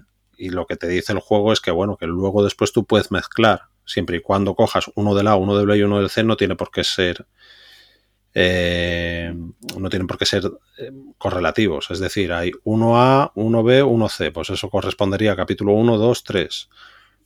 así, ¿vale? De tal forma que puedes hacer toda la serie. Lo que te dice el juego es que puedes mezclarlo como quieras. Mientras cojas un A, un B y un C, pues mezclarlo como quieras, con los personajes que quieras y demás. Yo creo que lo divertido, si eres fan, pues es. Y me imagino que a la gente que, le pase con el Alien, pues le pasará lo mismo y tal, que lo suyo es hacerlo como te lo. Sí, pero bueno, si lo has explotado mucho y tal y quieres probar a hacer. Por eso te digo que no sé hasta qué punto luego te va a apetecer. Claro, a ver, es verdad que esto tiene un. Yo de este no lo he probado, pero el de Alien lo probé, me gustó mucho, lo acabé vendiendo. Pero tiene una, para mí tiene una realidad. Como deck building no tiene nada de especial, es muy normalito. Pero lo que tiene es que está muy bien hecho lo que has dicho tú. Toda la simulación, en el caso de Alien de las películas, en este será el caso de la serie tal. Entonces, eh, eso es lo que es. Mm, si eres, si eres fan, si te gusta, tal, ves todos los detalles y, y joder, lo vives, está muy bien hecho. Entonces, sí que es verdad que sin ser el deck building ninguna maravilla, dices, ¿por qué te vas a poner a mezclar? O sea, creo que la gracia del juego, lo que tú has dicho, está en representar, en revivir la serie o revivir la, las películas. Y bueno, y el, tema de cuando pasas, eh, cuando pasas de un capítulo al siguiente, digamos, eh, pues consigues una serie de puntos según... O sea, la forma de ganar es conseguir los objetivos que se te plantean, ¿vale? Antes de que se agote ese mazo de, eventos, que al final tiene una carta que, es que las llaman inevitables eh, y perder puedes perder o porque llegue esa carta inevitable o porque te vuele la nave. Si acumulas X daños en la nave, o bueno, si se murieran todos los jugadores, porque siempre y cuando quede alguno puede, puede curarte, otro, tal. Luego está divertido eso también, que según pasas de un capítulo, digamos, al siguiente, eh, pues según los, objetivos que hayas conseguido, que hay algunos que son obligatorios, que si no los consigues se acabó, has perdido también, pero hay otros que, bueno, que, puedes hacer unos y otros no, consigues puntos, que luego puedes invertir en... Sí, vamos, que tiene una campaña. Eso sí, arreglar, y que, es, y que es sencillito, ¿eh? y que es muy, muy sencillito. De hecho, lo que te digo, la partida la plantea eh, a tres, o sea, una partida se supone que son tres mini partidas, ¿vale? Que tienes que cambiar el mazo, tienes que dar pero realmente no se hace, o sea, yo cuando lo abrí y tienes, o sea, de esto lo tedioso es abrirlo.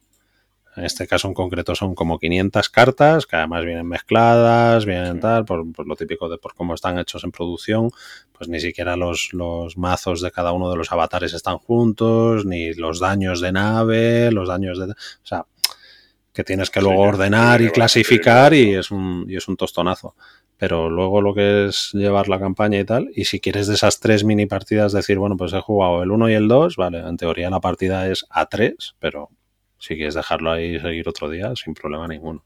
No sé, a mí me ha, me ha sorprendido muy gratamente. Sí, a ver, si lo que quieres es mezclar y, rejugabilidad, entonces es el de Marvel, ¿vale? El de Marvel no tienes ese problema. Claro, que además, eh, por lo que he visto, tienes material del de Marvel para flipar, ¿no? Exacto. Hay mucho material.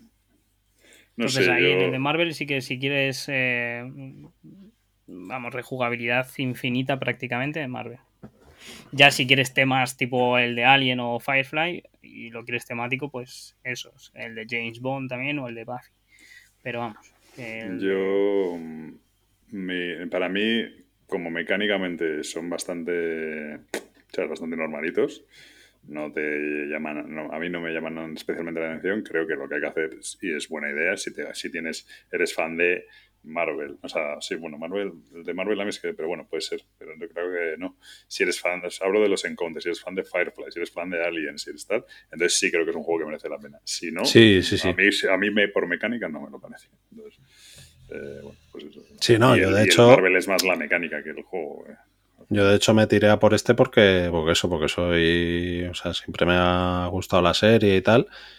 Y, creo que fue con los chicos del Mambo que Garriga habló del de Buffy. Hizo una reseña como del de Buffy y tal y no sé qué, pero, pero luego por encima hicieron algún comentario en plan, no, el bueno de los tal, no sé qué, estarían tal y, y Firefly. Que yo si os digo la verdad, ni me sonaba que, hubiera un Legendary Encounter de Firefly. Y me lo metieron en el radar y, es por el tema.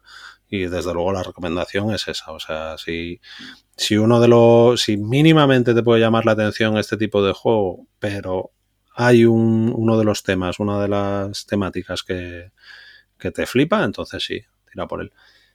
Pega de este también con respecto a otros, pues porque este, por ejemplo, no tiene expansión ninguna.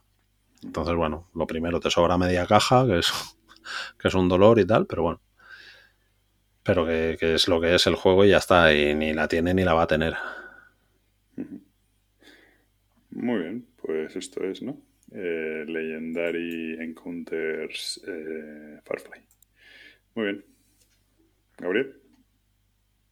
Mm, Gabriel. Eh, no sé si hablar del que le gusta a Pritcher pero no a Pablo o el que le gusta a Pablo pero no a Pritcher. ¿A quién quieres más? ¿A papá o a mamá? Habla de los dos y ya está. Si total, este no va a hablar de ninguno. Vamos a empezar por Lost Ring of Arnak. Ah, muy bonito. De ¿Qué quiere más a mamá? No, es porque era el primero que tenía abierto, ¿eh? no, no, no es por otra cosa. ¿Vale? Y lo publica Check Games y eh, aquí en España Debir, me parece. Pues me voy a quedar a gusto. Porque, no te gusta, pues vale, pues si yo no digo nada. No me, parece mal. Eh, no, el, el, juego en sí tampoco es que sea muy complejo, ¿vale? Es una, es una combinación de deck building con, con colocación de trabajadores y, y, gastar recursos en subir en un, en un árbol de, que, tiene que llegar a un templo. Entonces, en el turno es muy sencillo. Vamos a jugar o, cartas, eh, acciones para realizar cartas, o vamos a poner a un trabajador para explorar un sitio. Ya está. Eh, o sea, el juego explicado. Sí que va rápido hoy. Venga, pues el siguiente, ¿cuál era? ¿Has visto? Entonces, a ver, lo que tiene muy chulo y bueno, que por ejemplo a Preacher decía que no tanto, a mí me parece muy interesante el planteamiento de deck building que tiene, que más que de deck building es de optimización de las cartas que compras en el mercado.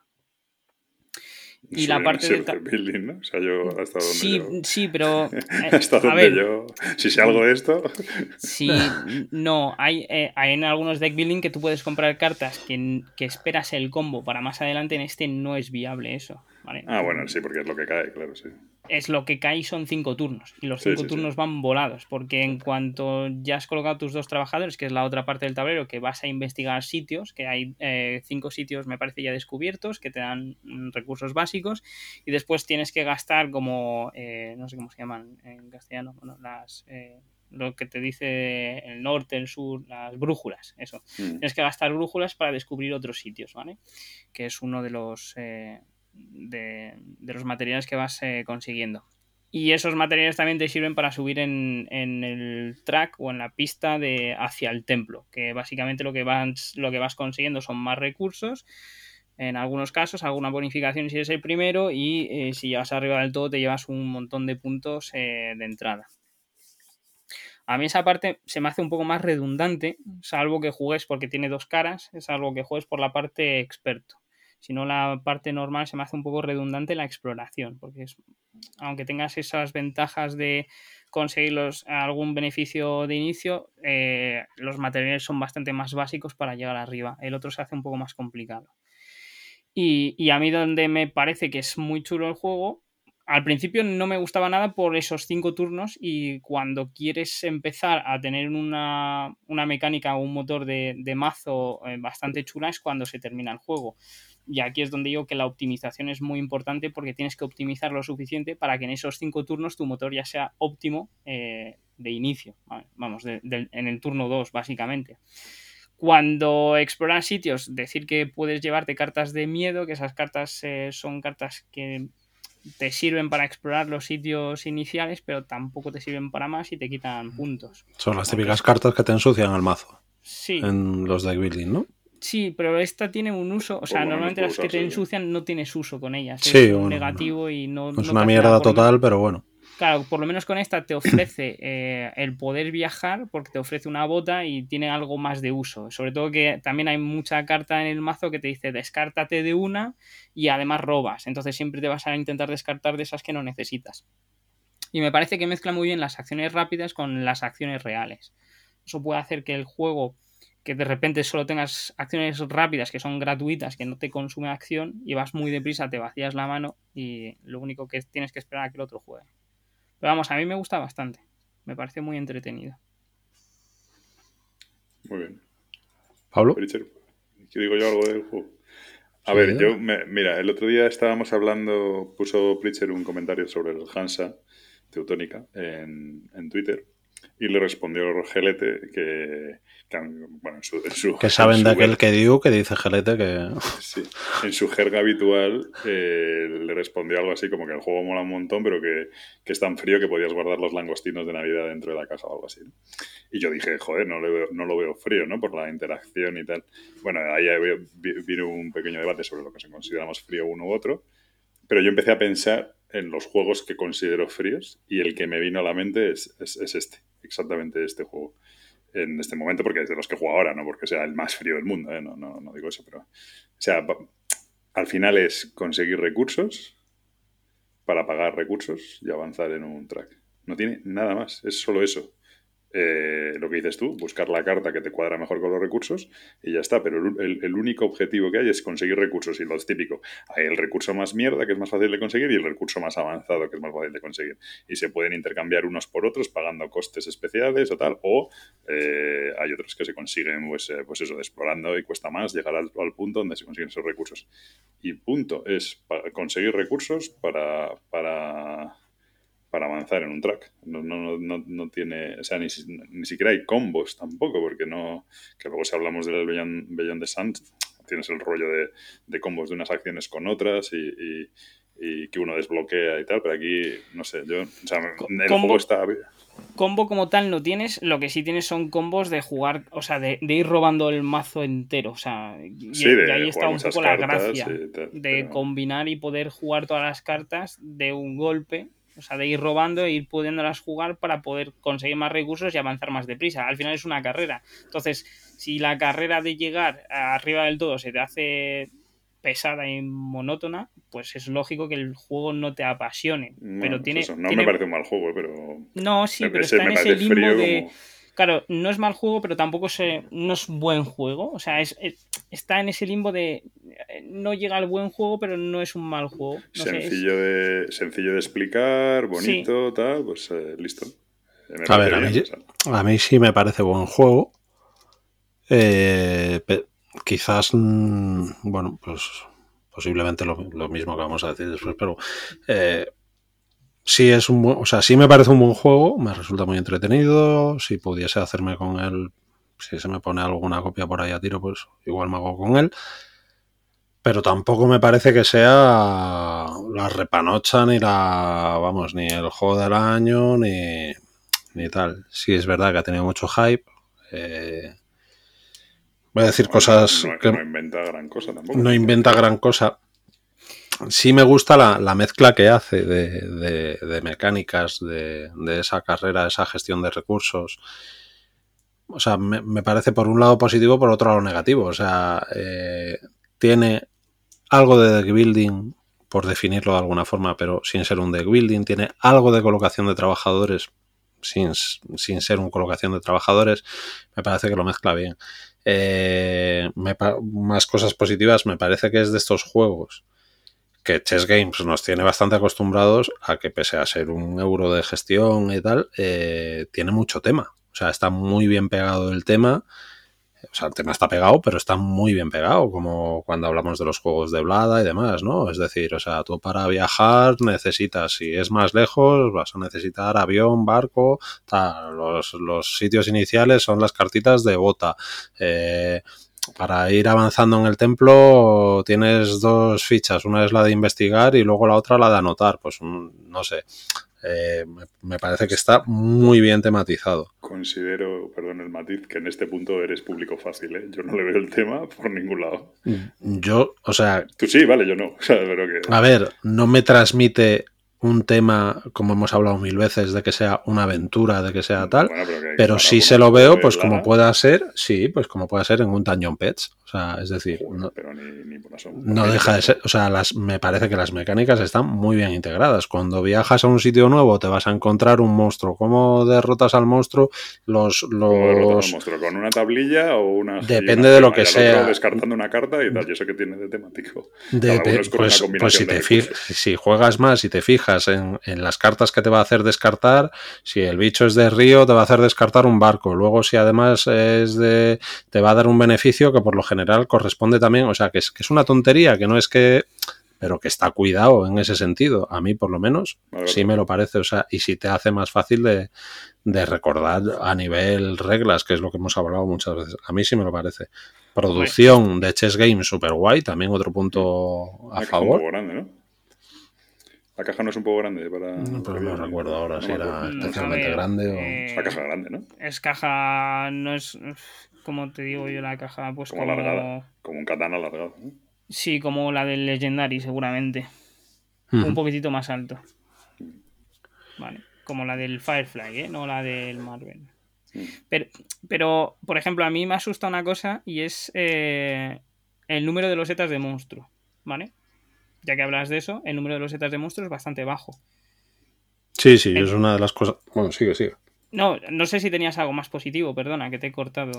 Mm, bueno, hay otra cosa que sí que de hecho creo que comenté contigo en alguna partida, que, una de las cosas que me gusta bastante es que pese a estar muy contenido en turnos, porque es que son, o sea, son cinco rondas, eh, empiezas la ronda muchas veces diciendo, ostras, es que no tengo nada, no tengo ningún recurso, no tengo pero mm, tienes bastantes vías de conseguirlos, tienes un intercambio cuando, cuando has descubierto un sitio nuevo. o sea, que hay muchos turnos que parece que no vas a hacer nada y al final te lías a combar, al subir en el templo consigues un recurso de no sé qué, y al fin, o sea, muchas veces se te alargan los turnos que flipas.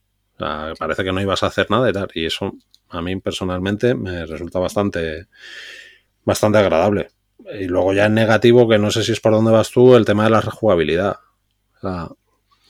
Mm, a mí me parece un poco, o sea, sí que he escuchado gente decir en plan, no, es que puedes ir a un montón de cosas. Creo que sí o sí tienes que ir al templo. Ah, impepinablemente, si aspiras a, a, no ganar, sino a hacer algo en la partida. Sí, y te diría que no sí, sí, o sea, que hay varias vías, o sea, que puedes puntuar con los eh, objetos y tal, o sea, con las cartas, con el, deck building. El lo puedes contrarrestar muy fácilmente derrotando a los monstruos. Los monstruos cada vez que los derrotas son 5 puntos. Que sí, que sí, sí. Cuatro monstruos ya son 20, que es lo que te da el templo. Bueno, te, da, te, da, te da más, pero bueno, son 23, me parece, el primero. Más, todo lo que, más todos los recursos que has ido consiguiendo, que también te dan al derrotar monstruos, pero creo que, o sea, creo que el templo, de hecho, es el único sitio donde consigues ayudantes, que serían como recursos extras y demás. O sea, no sé. que sí que, tiene varias vías, bueno, creo que básicamente tiene tres. El templo, el cartas, o sea, el deck building, que serían artefactos o herramientas, y, el derrotar monstruos. O sea, creo que son las tres vías de puntuación que hay. Bueno, y, los tótems que recuperas de los sitios, que al fin y al cabo, eh, si lo gestionas bien y no los utilizas, te llevas un montón de puntos hmm. también. ¿vale? Pero vamos, que, al templo yo creo que tienes que ir sí o sí. Hablaba con Ángel un día que creo que lleva un montonazo de partidas. Y me decía, no, yo he ganado partidas siendo a, por cartas, he ganado partidas, pero al templo a la mitad por lo menos yo creo que tienes que ir sí o sí. Hombre, conseguir los dos ayudantes por pelotas. Te, da muchos beneficios. Entonces, eh, dejar de lado el templo, que no tienes por qué llegar arriba del todo, que es a lo que me refiero, ¿vale? El templo lo tienes que avanzar hasta por lo menos conseguir tus dos eh, ayudantes, que eso, tienes que avanzar tu exploración más arriba que tu, eh, que tu libreta de anotación, ¿vale? Entonces estás obligado de subir, pero a lo que me refiero es que hay manera de contrarrestar. O sea, yo, por ejemplo, en una partida llegué arriba del todo el templo, cogí la loseta de 11, cogí una de 2 y perdí porque de, la otra persona derrotó todos los monstruos que se le ponían. De hecho, cogió cartas de derrotar. De derrotar de otros sitios, se iba explorando, iba derrotando y dejó de lado el templo. Y aún así todo creo que derrotó como 5 o 6 monstruos y claro, o sea, no, no, no contrarresté lo suficiente yo a nivel de puntuación.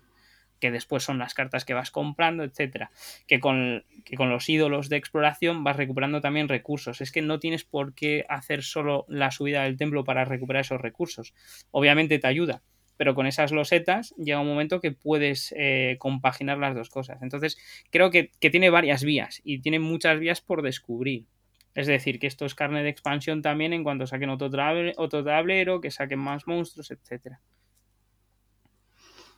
A mí no sé, a mí me da la sensación de que, de que se puede hacer un poco un poco repetitivo precisamente por eso. Se, se hace, o sea, para mí se, ya llevo, no sé, mm, creo que llevo unas 10 partidas y se me está haciendo un poco repetitivo. Claro, a ver, o sea, mm, yo llevo cinco y, y después de la segunda, a ver lo del templo y tal, o sea, la primera me pareció como muy evidente, fui al templo a saco, lo que dices tú, llegué hasta arriba, conseguí un par de losetas de las de 11, tal, todo muy guay.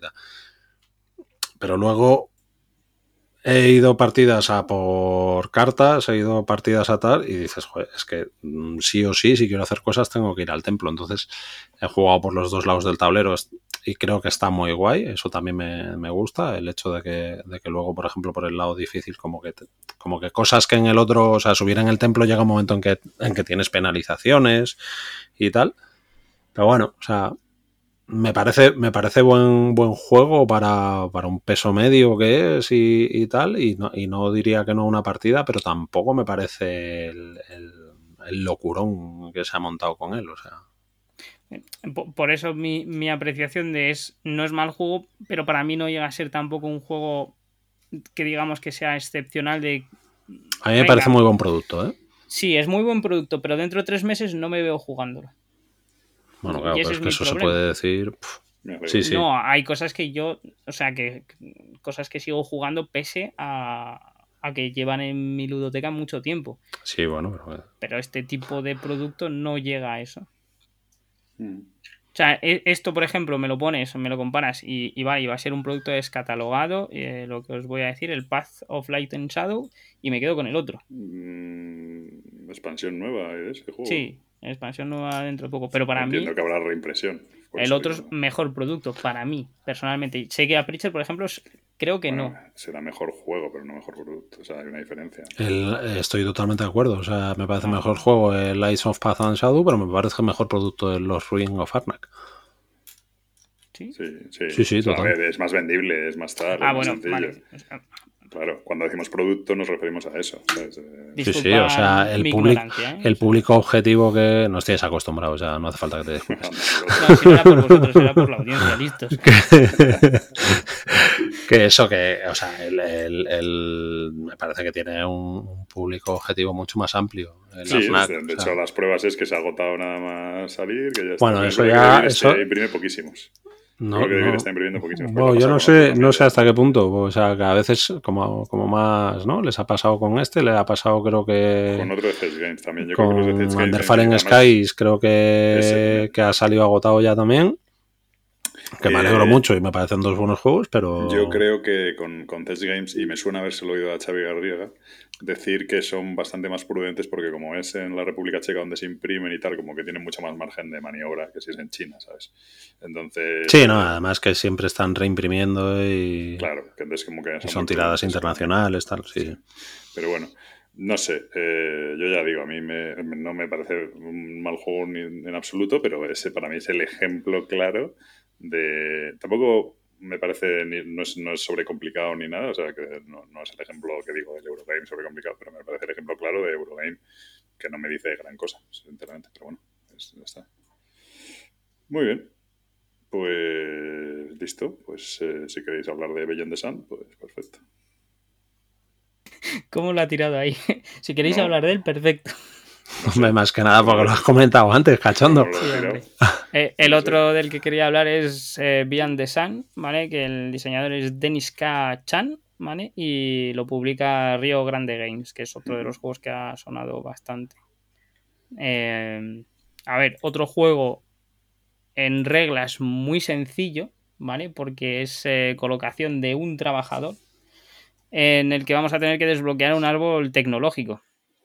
Y básicamente vamos a tener nuestra población, eh, vamos a tener naves en un sistema solar que vamos a tener que ir descubriendo planetas y al mismo tiempo investigando las tecnologías que se ofrecen en el tablero. Las cuatro iniciales son básicas y el resto eh, se van descubriendo. Lo primero que vamos a descubrir son eventos, ya sea del nivel 2, 3 o 4, eh, o sea, 2 y 3, perdón, del 4 no hay eventos, y después revelamos una tecnología que tiene que corresponder con la previa por lo menos un color tiene que corresponder con la previa.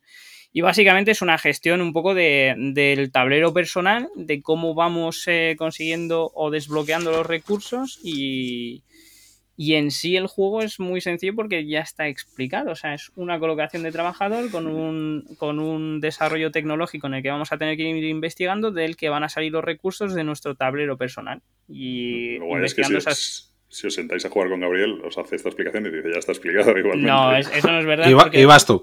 Vamos a ver. Te toca. Vamos a ver. Últimamente decís que no queréis explicar los este Me lo explicaste, este me lo explicaste a mí y efectivamente es así, no tiene mucho misterio.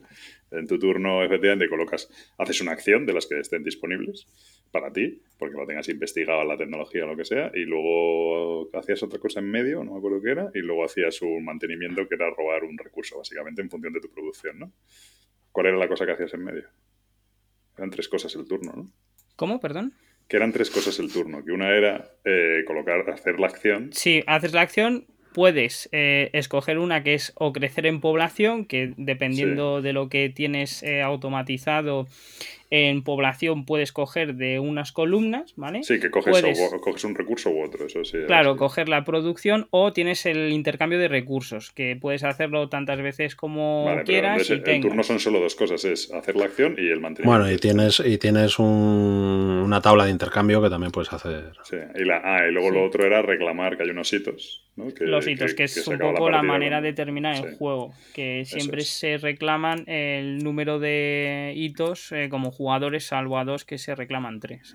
Pero es verdad que el juego no tiene mucho más porque la gracia del juego está en ese, ese árbol de tecnologías. Bueno, se le llama árbol de tecnologías, puede ser que sea así, pero básicamente es un árbol de acciones que para desbloquear la acción de la segunda columna tienes que tener a lo mejor ya desbloqueadas, eh, para poder investigar una, una, acción concreta, la segunda columna tienes que tener investigadas las dos acciones de la primera columna que conectan con esa, por ejemplo, o cosas así. Entonces como que tienes que ir abriéndote camino.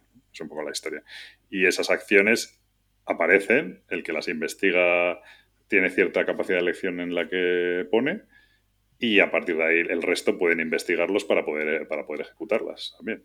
Y no deja de ser habilitar nuevos, nuevos, nuevas acciones. y ahí es buscar un poco la combinación de... Claro, sobre todo que las cartas suelen tener una parte de efecto inmediato que suele ser eh, mejora de tu tablero personal la, la mayoría del tiempo, que no, no tiene por qué pero es de donde vas a poder también mejorar un poco el tablero personal y después tienen normalmente una acción que no todas llevan acción, que puede ser que haya solo efecto inmediato o puede ser que solo haya acción y, ya está. Pero ahí está la gracia que tienes dos a elegir, o sea, cuando vas a, después de resolver el evento y investigas, tienes siempre dos tecnologías y escoges entre una de esas dos que has, eh, mm. que, has eh, robado y que corresponda con, con, el color de la previa. Entonces siempre tienes esa decisión de qué es lo que me conviene, pero también qué es lo que puede convenirme a mí más y menos al que ya haya investigado la previa, que va a venir justo después a investigarla si es muy, muy jugosa. Entonces, e, esa parte de decisión a mí me parece muy interesante. Otro juego que no deja de ser una carrera por los hitos y por los puntos y tal, y por encontrar. Pero a mí esta diferencia del otro, pero es porque me gustan más este tipo de juegos, al ser un juego de, de encontrar la combinación de acciones posibles, eh, al encontrar el combo, pues me gusta más, sencillamente. Eh, no, no, tiene tal. Me parece que la parte, hay una parte como de tablero especial, espacial que me parece bastante pegote, en realidad. Bueno, es, la otra manera de utilizar el tablero personal. No, es pegote porque es una manera de automatizar tu línea de producción. Y eso, bueno, no automatizas la línea de producción, perdón. Coges los recursos de tu tablero personal y los asignas a esos planetas, como los has explorado, o puedes eh, tener una mina de producción o puedes tener eh, un planeta de crecimiento de población. Entonces tampoco es tan pegote porque es la manera de ir desbloqueando, o sea, Sí, ir haciendo puntos también y ir gastando lo, que generas al final. claro, cuando conquistas un planeta eh, se, viene a tu, a tu, a tu zona eh, y tienen, suelen tener primero un efecto para ti cuando lo has colonizado y después una puntuación, que eso te suma bastante puntos al final de la partida. Decir que los hitos eh, hay dos que suelen ser eh, fijos y dos que son aleatorios, ¿vale? Y los planetas hay unos que son de, la pila A y otra de la pila B porque la pila A son un poco más sencillos de colonizar, dan menos puntos, pero no requieren tanta fuerza de colonización como los de la pila B. Bueno, eso. Luego me parece que tiene. O sea, es un juego que realmente el único punto así como más aleatorio que tiene es el, hecho del evento. Cuando tú investigas, eres el primero en investigar una tecnología, eh, antes de robar la tecnología que vas a robar varias, hasta, tener dos donde elegir y eliges cuál pones, ¿no? Eso no me parece tan aleatorio porque al final te da un poco la... Pero la parte del evento sí que me parece que es bastante aleatoria, que te puede salir un evento que te venga como Dios o uno que no te valga para nada, Generalmente son positivos, pero bueno, que a mí me tocó alguno alguna vez que, decías, es que esto me cuadra que, que alucinas. Y bueno, a mí me gusta mucho este juego y, la, y, no me parece tan horriblemente feo. Es como un plano, ¿sabes? Como, o sea, es, como un, es, que es como un diagrama de flujo al final y tal. Entonces, a mí precisamente la estética me parece que le, que le pega bastante. Que, es lo, que, es lo que, verde, que es lo que pide el juego. O sea, es que estás hablando de un árbol de... O sea, el tablero... O sea, es, es coger el árbol de tecnología que tienes en un juego X, un 4X, eh, y hacerlo un tablero gigante. Y, luego la parte esa de la exploración espacial precisamente mucho más pequeñita. No sé, o sea, precisamente la estética no me parece muy, ¿eh? no me parece desacertada aunque bueno ahí ya estamos hablando de cuestión de gustos o sea, claro pero yo creo que es que eh, entiendo que no puede llamar la imagen de fondo más la atención que el propio árbol de tecnología claro, es que sería una locura claro sería una locura con lo cual me parece acertado y después el, tablero personal tampoco me parece feo porque es para lo que es, para visualizar la información que vas a recibir. muy esquemático en su diseño gráfico, pero que creo que le beneficia. Y no me parece que no esté trabajado. Creo que está muy trabajado. ¿eh? O sea, lo que pasa que, que Pero bueno, pero estamos hablando, o sea, eh, el caso, bueno, y que es el caso que se ha comentado un millón de veces del del el caso más típico de esto es el, el Food Chain Magnate, ¿no? Que, se pone a parir también el tema de que, bueno, de que, o sea, la estética años 50, años 60 te gustará más o menos, a mí personalmente me gusta bastante, pero luego lo que es el tablero, que es súper austero, súper feo, pero claro, es que si eso me lo decoras con callecitas, con no sé qué, con tal con cual, pues al final eh, lo que te está haciendo es precisamente que visualmente tú necesitas ver muy bien lo que es el tablero, pues eso, pues al final me lo, me lo vas a engorrinar, me lo vas a ensuciar. Pues prefiero algo así más, más, más funcional, ¿no? Que no... Bueno, lo, pues bueno, pues... Lo que, se, le puede criticar a otros es el precio con respecto al diseño que tiene. Bueno, eso también, pero bueno, también... Bueno, vamos a entrar... que es así. Pero... Sí, perdón. No, no, dale, dale. No, que digo que el juego, no te sabría decir, bueno, creo que a mí me encaja este tipo de juego. O sea, no, no, no te voy a decir, es mejor que el, que el Arnak. A mí me gusta más que el Arnak, pero, pero no, no voy a decir que tiene tema. Para mí, yo sé que tú sostienes que Preacher, que a mí me gusta porque es de navecitas. Bueno, sostengo que te sube un par de puntos en tu escala. No, no, no. no que este juego, este juego en vez de ser eh, un track de tecnologías espaciales, fuese eh, una fábrica de coches eh, que decide si hacer automáticas o si y, tal, y te hubiese llamado muchísimo menos la atención, estoy convencido. El juego, no, el juego yo no lo había seguido, ¿eh? lo, dijo lo compró Gabriel y me dijo de probarlo y tal. Eh, no tiene tema alguno. Igual que considero que el Race for the Galaxy no tiene tema alguno, es un juego puramente abstracto, quiero decir, no, no tal. Eh, me gusta, pero bueno, pues es que ese, ese buscar las, las, acciones óptimas y tal me gusta mucho. El encontrar la combinación. Luego es verdad que es una colocación de, de trabajadores pero tampoco sientes un agobio tremendo porque te pisen la acción, como que siempre tienes posibilidades de, bordear o si tienes que esperar un turno para hacer, bueno, también has jugado más a dos, pero... pero claro, eh, el problema es, bueno, el problema no es un problema, es que a dos es verdad que pisarte la acción, pues difícil. Cuando juegas a cuatro es una lucha encarnizada para poder tener el timing correcto de necesito hacer esta acción ya. porque si no, el otro me coge el... Bueno, ahí entran es, pues escala regular ahí entonces, ¿eh? ¿Eh? Escala regular, entonces. No, no, no, no es que escala irregular, es que a dos tienes más opciones. Si se comporta diferente el juego. eso, recuerdo haberlo dicho yo en otro programa sobre otro juego y no se, comporta, diferente. tienes que ir a diferentes estrategias. No es lo mismo jugar a dos porque, porque la, pero no es que escale mal. Porque a dos, eh, donde puedes sacar mucho beneficio, es en la exploración, ¿vale? Espacial. pero o sea, esta es típica, típica discusión absurda, eh, que creo que Pritchard ya ha tenido contigo. No, no quiere decir que sea mal juego a 2 o mal juego a 4, no. Quiere decir que es un juego diferente a 2 que a 4, con lo cual, desde nuestro punto de vista, escala mal porque a lo mejor a ti te gusta el juego a 2, como es a 2, pero lo querrías jugar a 4, ¿sabes? Es decir, aunque o sea, es que el juego se comporta, literalmente es que el juego se comporta diferente y las estrategias que hay que hacer son bastante diferentes. Porque sí que en lo que son las acciones básicas sí que hay diferencia en función del número de jugadores, hay más, más casillas o menos, pero si no me equivoco, en las tecnologías no se desbloquean más ni, ni tienen más casillas porque haya más jugadores, ¿o sí? No. Claro, no, no. Pues, pues ahí no, lo, no, había caído, pero ahora que lo has comentado, efectivamente. Entonces, si hay una tecnología cojonuda, si somos dos, pues si la has cogido tú este turno me da igual, porque hago otra mierda en medio y lo hago el turno que viene. Pero si somos cuatro, me puedo estar cuatro turnos sin cogerla. Porque no se puede repetir la acción, salvo en algunas eh, genéricas que vienen en varios sitios. Pero es, es, lo que te digo, que a dos genera otro tipo de tensión en otro en otro ambiente diferente. Es decir, eh, a 4 vas a tener una lucha muy encarnizada en cuanto a las acciones potentes, que tampoco es necesario porque por eso está el, mapa de la exploración espacial en realidad. Mm. Para que no sea solo. Porque tú puedes tener una buena acción de colonizar, ¿vale? Si no ha sido exploración espacial, pues colonizar te la va a soplar. Mm. Pero puedes tener una tecnología muy buena de exploración. Si vais varios a exploración, pues ahí sí que te la vas a pisar. Pero si eres el único en la partida ahí, pues la vas a tener disponible para ti. Entonces, no es, no es que sea encarnizado en ese aspecto, sino que depende cómo se haya enfocado la partida. Y aquí sí que cada partida resulta bastante diferente. Sí, porque, las, cambian muchísimo las acciones, muchísimo. Cambian mucho las acciones y en las partidas me he dado cuenta, bueno, a, lo largo de unas cuantas, que los hitos en realidad no son tan importantes como tal. Son el desencadenante de la partida. Es para cerrar la partida cuando creo que vas ganando. Claro, pero eh, no son tan importantes a nivel de puntuación. Lo que es muy importante es llegar, por ejemplo, a desarrollar una tecnología de nivel 4 que ahí te va a dar una puntuación según lo que hayas ido tú desarrollando. Y es muy importante intentar seguir lo mismo que si has empezado por economía, pues que intentes desbloquear una del nivel 4 de economía, no de militar, por ejemplo, que no te va a servir a ti a nada y a lo mejor a otro sí.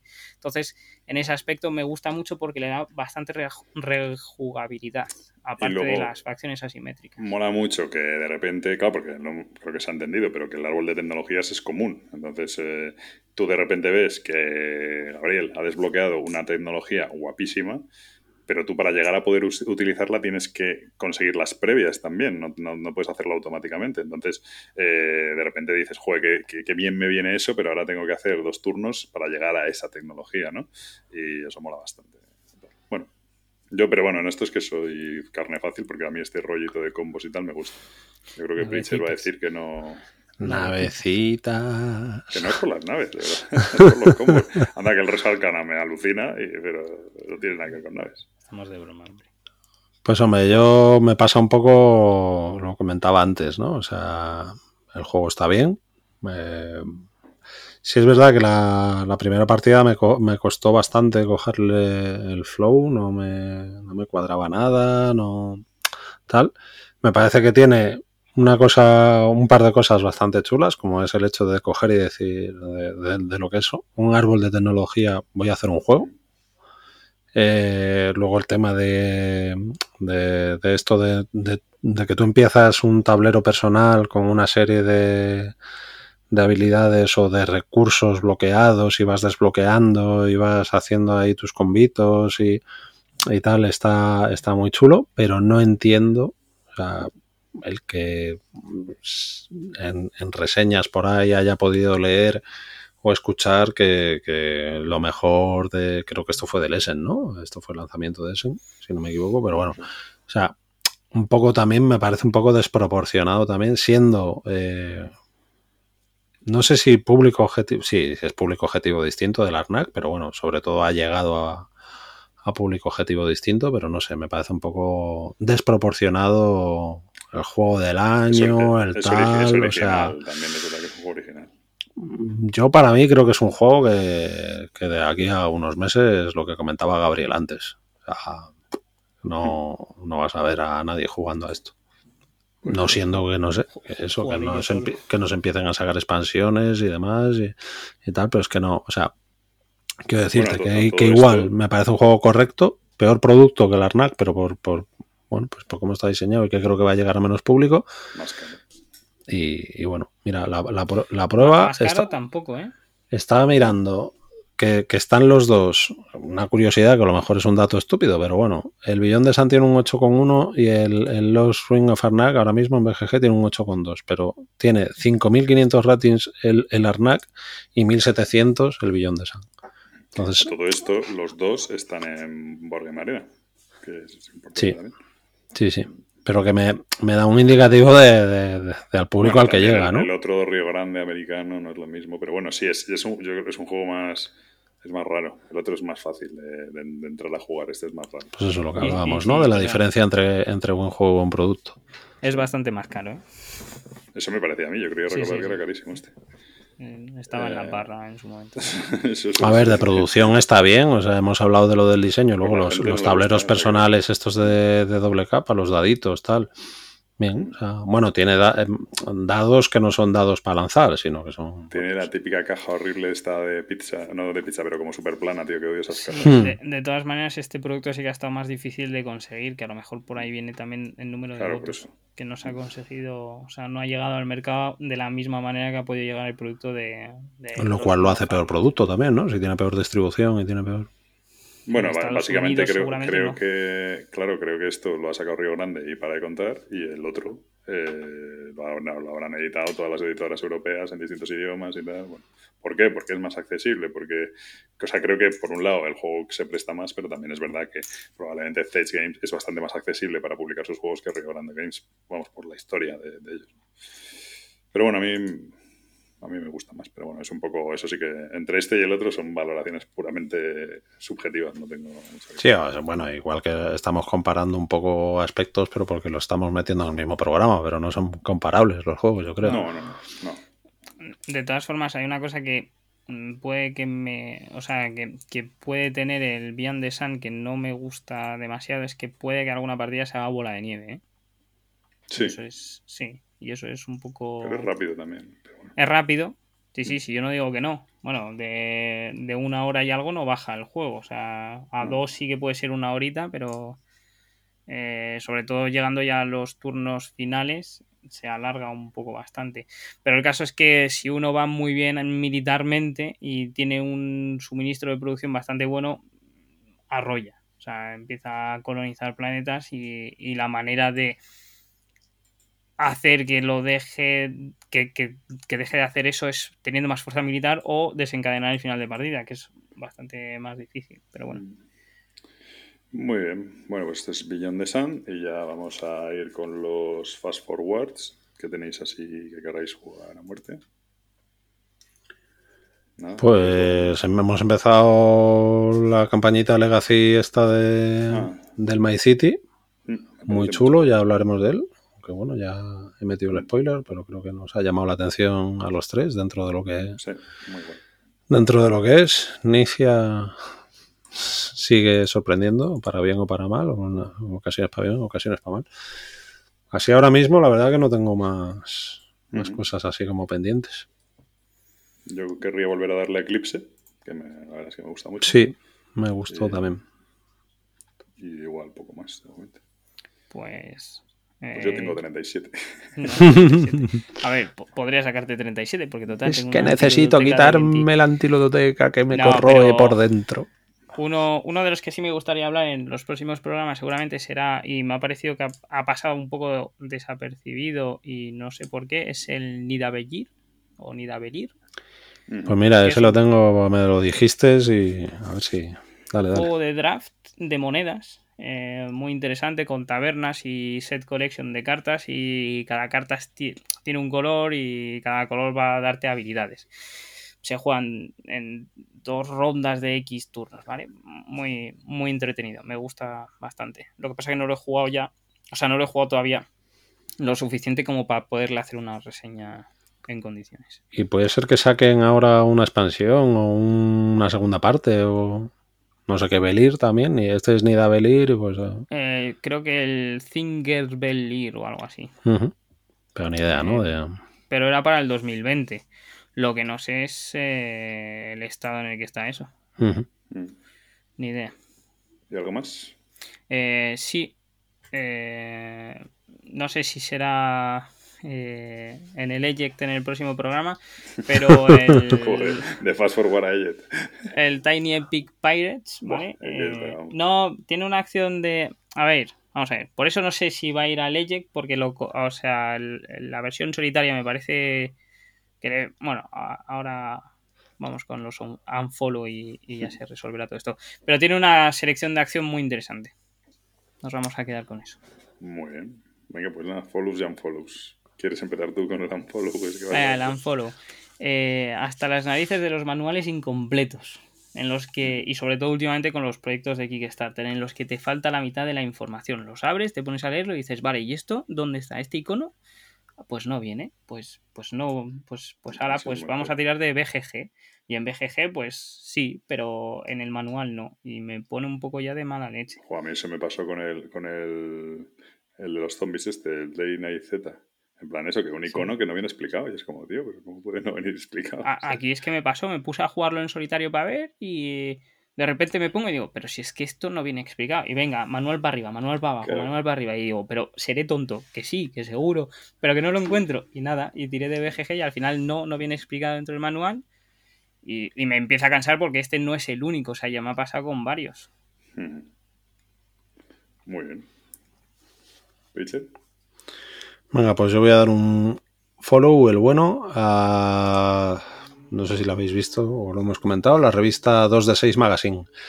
Eh, esto lleva siendo tiempo una revista en formato PDF y un fanzine que se distribuye gratis en algunas tiendas. Y digo fanzine porque, bueno, eh, a ver, mi follow va para eh, la aplicación, ¿vale? De esto. La revista 2 de 6 Magazine, desde hace unos meses, pues ahora, bueno, es una revista española sobre juegos de mesa y tal. Pero no tiene nada que ver y quiero puntualizarlo mucho esto porque me pasó eh, hablando con con Ángel y Pirracas que habían visto el, la versión impresa y bueno, pues no deja de ser pues prácticamente un, pues eso, pues la típica revistilla que, eso que se regala en algunas tiendas y demás, básicamente hablando de algunos juegos españoles y con mucha publicidad y demás. La, la revista real, eh, que ahora es una, una app, que yo os recomiendo que os descarguéis y que van sacando creo que cada dos meses un número y es una revista interactiva como tal, o sea, lo que se entiende como revista interactiva, no es un PDF que vayas pasando páginas y tal, sino que eh, entras en los artículos, tienen audios, vídeos, despliegas, o sea, a nivel desarrollo de la aplicación está muy guay y luego hablan de, pues eso, de juegos nacionales, juegos extranjeros, importación, hay sección de rol, hay sección de minis, hay, es bastante, bastante extensa, creo que tiene bastante curro detrás. Para gente o a lo mejor como nosotros, muy, muy de muy metidos en el ajo y tal cual, igual alguien te puede decir que se queda corta o tal, pero vamos, a mí me parece que está muy, muy bien. Si no lo habéis hecho. tiene mucho contenido si no lo habéis pegado un tiento, pegárselo y, sobre todo si, habéis visto la revista física y pensáis que tal, es que son dos productos totalmente distintos. muy guay la Muy bien. Pues yo voy a dar mi follow a todos estos famosetes que, que están empezando a hablar bastante de juegos y que, oye, no por el hecho de ser famosos, pero por el hecho de ser famosos ayudan como a normalizar mucho esta afición. Hablo de, por supuesto, Alex de la Iglesia, Nacho Vigalondo, el otro día vi a Ismael Serrano también preguntando por Twitter y superpuestos y tal. Y la verdad es que, joder, genera... O sea, mola, ¿no? Cuando ves que que la afición va calando entre gente que en principio, hombre, Alex de la iglesia, pues evidentemente toda la vida, tal, pero, pero de repente ves eso, gente que tiene, que son muy conocidos, que tiene profesiones tal, y que luego te dicen que se están jugando la campaña de un Heaven, dices tú, joder, macho, o sea, que, estás que, no que no es que juegues un Catán de vez en cuando, sino que estás muy metido en ello, ¿no? Eh, pues la verdad es que, que mola, y hablan, y creo que dan una imagen muy positiva de la afición, muy normalizada, y y que al final eso redunda. lo, de, lo de Durne era una leyenda urbana, ¿no? No, creo que tal, pero claro, no es, pero no parece aparentemente que sea ese nivel de, de, de, inmersión de juegos. Es que el otro día Ismael Serrano preguntaba por, no me acuerdo, juego cooperativo, no sé qué tal. Y cuando te ponías a ver las respuestas y lo que él respondía, no, sí, el Arkham Horror ya no sé qué. No, sí, el Gloomhaven ya no sé cuántos. Yo, le dije, joder, pues es que creo que, que, ya lo tienes todo muy pilotado. No sé qué se te puede recomendar. Ya tiene que ser algo como muy, muy extraño, muy de nicho, porque todos los grandes vacas sagradas del género los tenía el tío cubiertos. Entonces, o sea, que no es uno que pasa por allí, ¿sabes? Entonces, bueno, la verdad que, que muy guay. Y eso, pues ese es mi follow. Me gusta para normalizar la afición, porque para desnormalizarla ya estamos nosotros. Ya estás tú, sobre todo. Tendríais que ver la cara con la que lo ha dicho. Pero ¿por qué cobro yo siempre? Joder, pues si es que te has metido tú solito en el jardín. Pero ¿cómo que yo solito? No, pero que dice para normalizar la afición. ¿Qué pasa? ¿Que nosotros no normalizamos nada? De verdad. Eh, a ver, yo voy a dar un follow y me río de antes, eh, o sea, de antemano, porque se lo voy a dar a TCG Factory. Vaya hombre. Los, ídolos de. A la mierda mi mordida, ya me estás pisando. No, a ver, eh, se me ha olvidado comentar en, Fast Forward que, me ha picado mucho el mono del Sky Tier, ¿vale? Eh, juego que tiene, bueno, ya llevaba un rato hablando de ello y tal, bueno. Que básicamente estaba, sabéis, mi cruzada contra las erratas en castellano y estuve preguntando en Discord y en grupos de Telegram qué, qué ratas tenía y me dijeron que había muchas, ¿vale? De esto que cogí el Twitter y le dije a, a Five Meeples, me parece. No, no, recuerdo el nombre ahora. A Gonzalo. A Gonzalo. Y le digo, oye, eh, es verdad que tenéis muchas erratas. Se lo dije directamente. Digo, es verdad que tenéis muchas erratas. Y me dice, no estaba al corriente de nada. Entonces yo empecé a indagar y a tirar del hilo y le dije, pues mira, tenéis esto, esto y esto. Y dijo, vale, perfecto, muchas gracias porque lo vamos a corregir. Dicen, no sé cuándo y no sé cómo, pero será corregido. Entonces me, me, me moló porque se involucraron. Él quería saber dónde estaban, yo al principio no lo sabía y me dijo, pero ¿sabes cuáles son? Digo, no. Y él por su parte estuvo investigando y es verdad que, eh, bueno, el, editor es italiano y no debe comunicar demasiado al resto de editoriales y es verdad que ha metido un par de, bueno, tienen algunas erratas puras y otras que han ido corrigiendo pero por el, por como eh, las reglas en vivo. Sí, sí, sí. Entonces, eh, como es un juego competitivo y tal, pues nada, muy, muy, muy agradable y por eso el foro. Buena comunicación. Aunque me dijo que él no llevaba el juego y todo eso, pero bueno. Preacher, unfollow.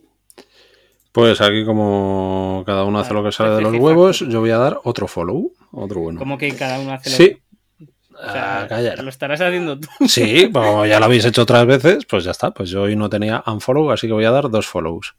Eh, y además este va muy personalizado con nombre y apellidos. Eh, se lo voy a dar a Raúl Fernández Aparicio, que el que no sepa quién es, es un autor español paisano mío para más señas. Y bueno, y es que hace poquito me enteré, este chico es el diseñador de un juego que se llama eh, Four Pine Splits, eh, cuatro pintas, por favor, que si no me equivoco aquí edito eh, TCG. O sea, TCG, perdón, Gen X, joder, con la mordida ya, me has pisado la mordida de TCG, ya estoy obsesionado. Bueno, pues eh, básicamente me enteré el otro día que este hombre lleva eh, varios, o sea, bastante tiempo ya moviendo un prototipo de un juego que se llama Messina 1347 y que después de moverlo en varios concursos de protos y demás y tal, resulta que se lo va a editar eh, la editorial de, lo diré, de, de, Vladimir, de Vladimir Suki, de Licious Games, y, bueno, y pude ver comentarios y declaraciones de, Raúl que, Vladimir Sukchi aparece como, como codiseñador. Eh, el diseñador principal es, Raúl, pero bueno, creo que ha metido que ha metido mano y algunas correcciones y algunas cositas y están colaborando y tal, y con idea de sacarlo en ese, y me parece muy guay que, que igual que aquí estamos haciendo pues cosas como lo que está pasando con Ludonova, ¿no? Que coja y edite juegos en exclusiva que no han sido editados antes, pues yo que sé, de Inicia, pues, pues que esto pase también, ¿no? Que llegue una editorial extranjera y,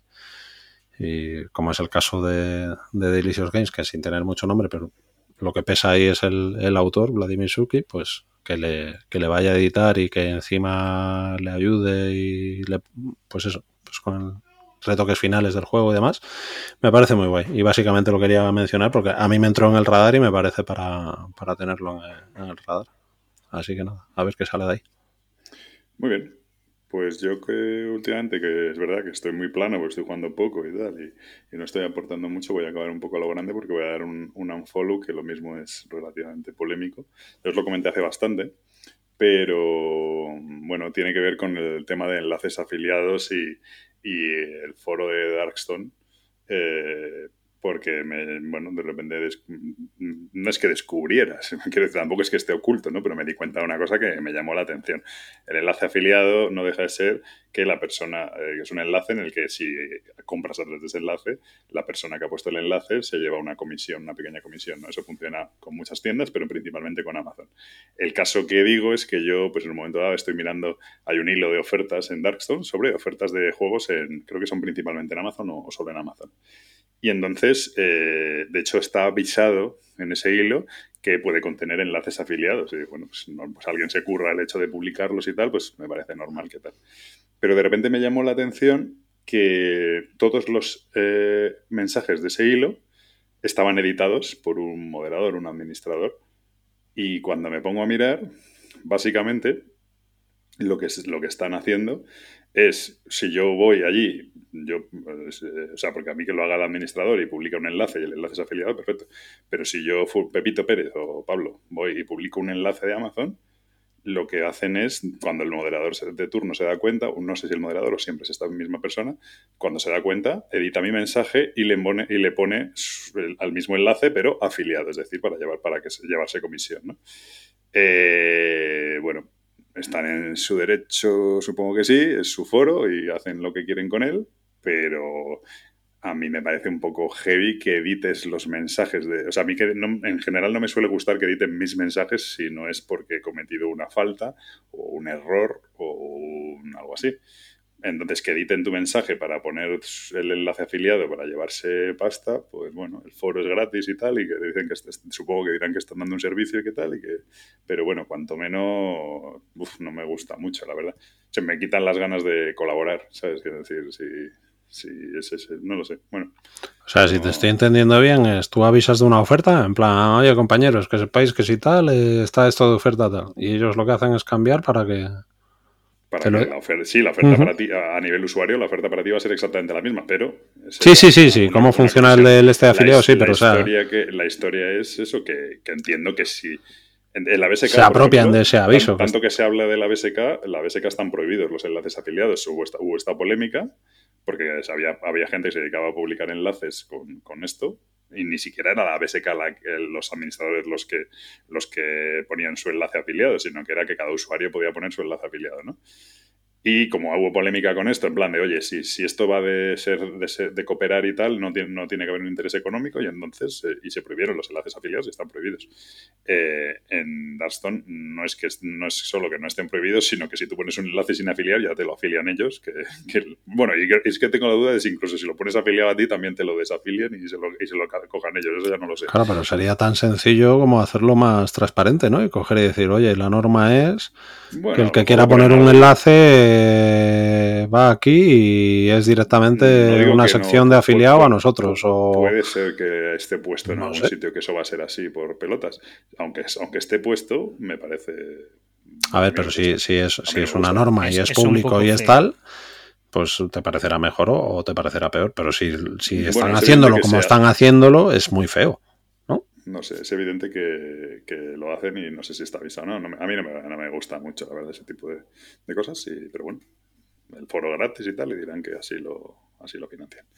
Pero bueno, me llamó la atención ¿eh? ver todos los mensajes editados por la misma persona y digo, ¿qué pasa aquí? Y ya cuando te fijas es que ha, estado, ha cambiado los, eso para añadir el afiliado de, de. Bueno, pues eso, hasta aquí el Tampoco ha sido tan polémico, ¿eh? Yo me esperaba Bueno, siempre que señalas a alguien muy concreto y tal y no sé qué, esto tendrá muchos amigos y te van a decir que tal. sí, hombre, pero bueno. Tampoco me importa, hombre, pero bueno. Eh, pues eso, eso es todo. Eh, por mi parte, termino. No sé si tenéis que decir algo más. No, por tu parte te has sentado aquí y ya ha terminado. O sea, últimamente no haces ni el huevo. Sí, he aportado en todos los juegos. En todos. En todos. a cualquier cosa le llamamos aportar ahora. También, en todo. Yo siento, siento, siento, cátedra. No sé qué hago con la cátedra. Eh, esta eh, frase de yo he aportado en todos los juegos podría estar en el siguiente también. Este sigue, este sigue intentando, este intentando a la desesperada encasquetarnos frases a los demás. Sí, sí. Bueno, pues nada, hasta aquí el programa de hoy y hasta la próxima. Adiós. Adeu.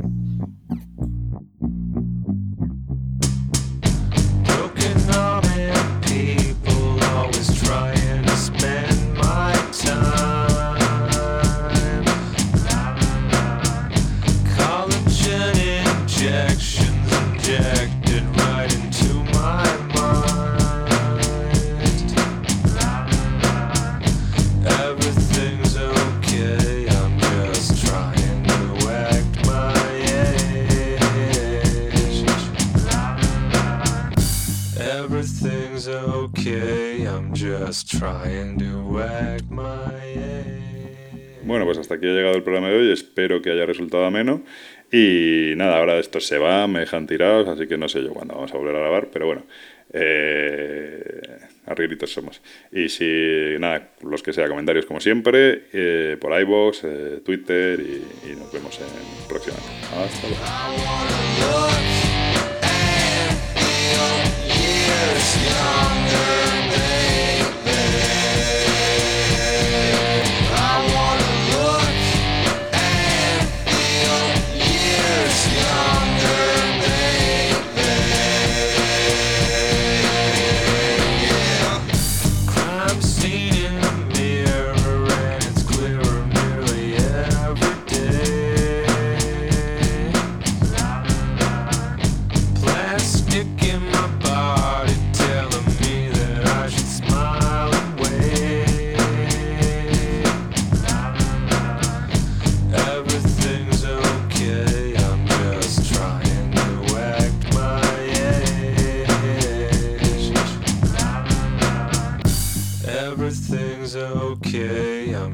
Let's try and do.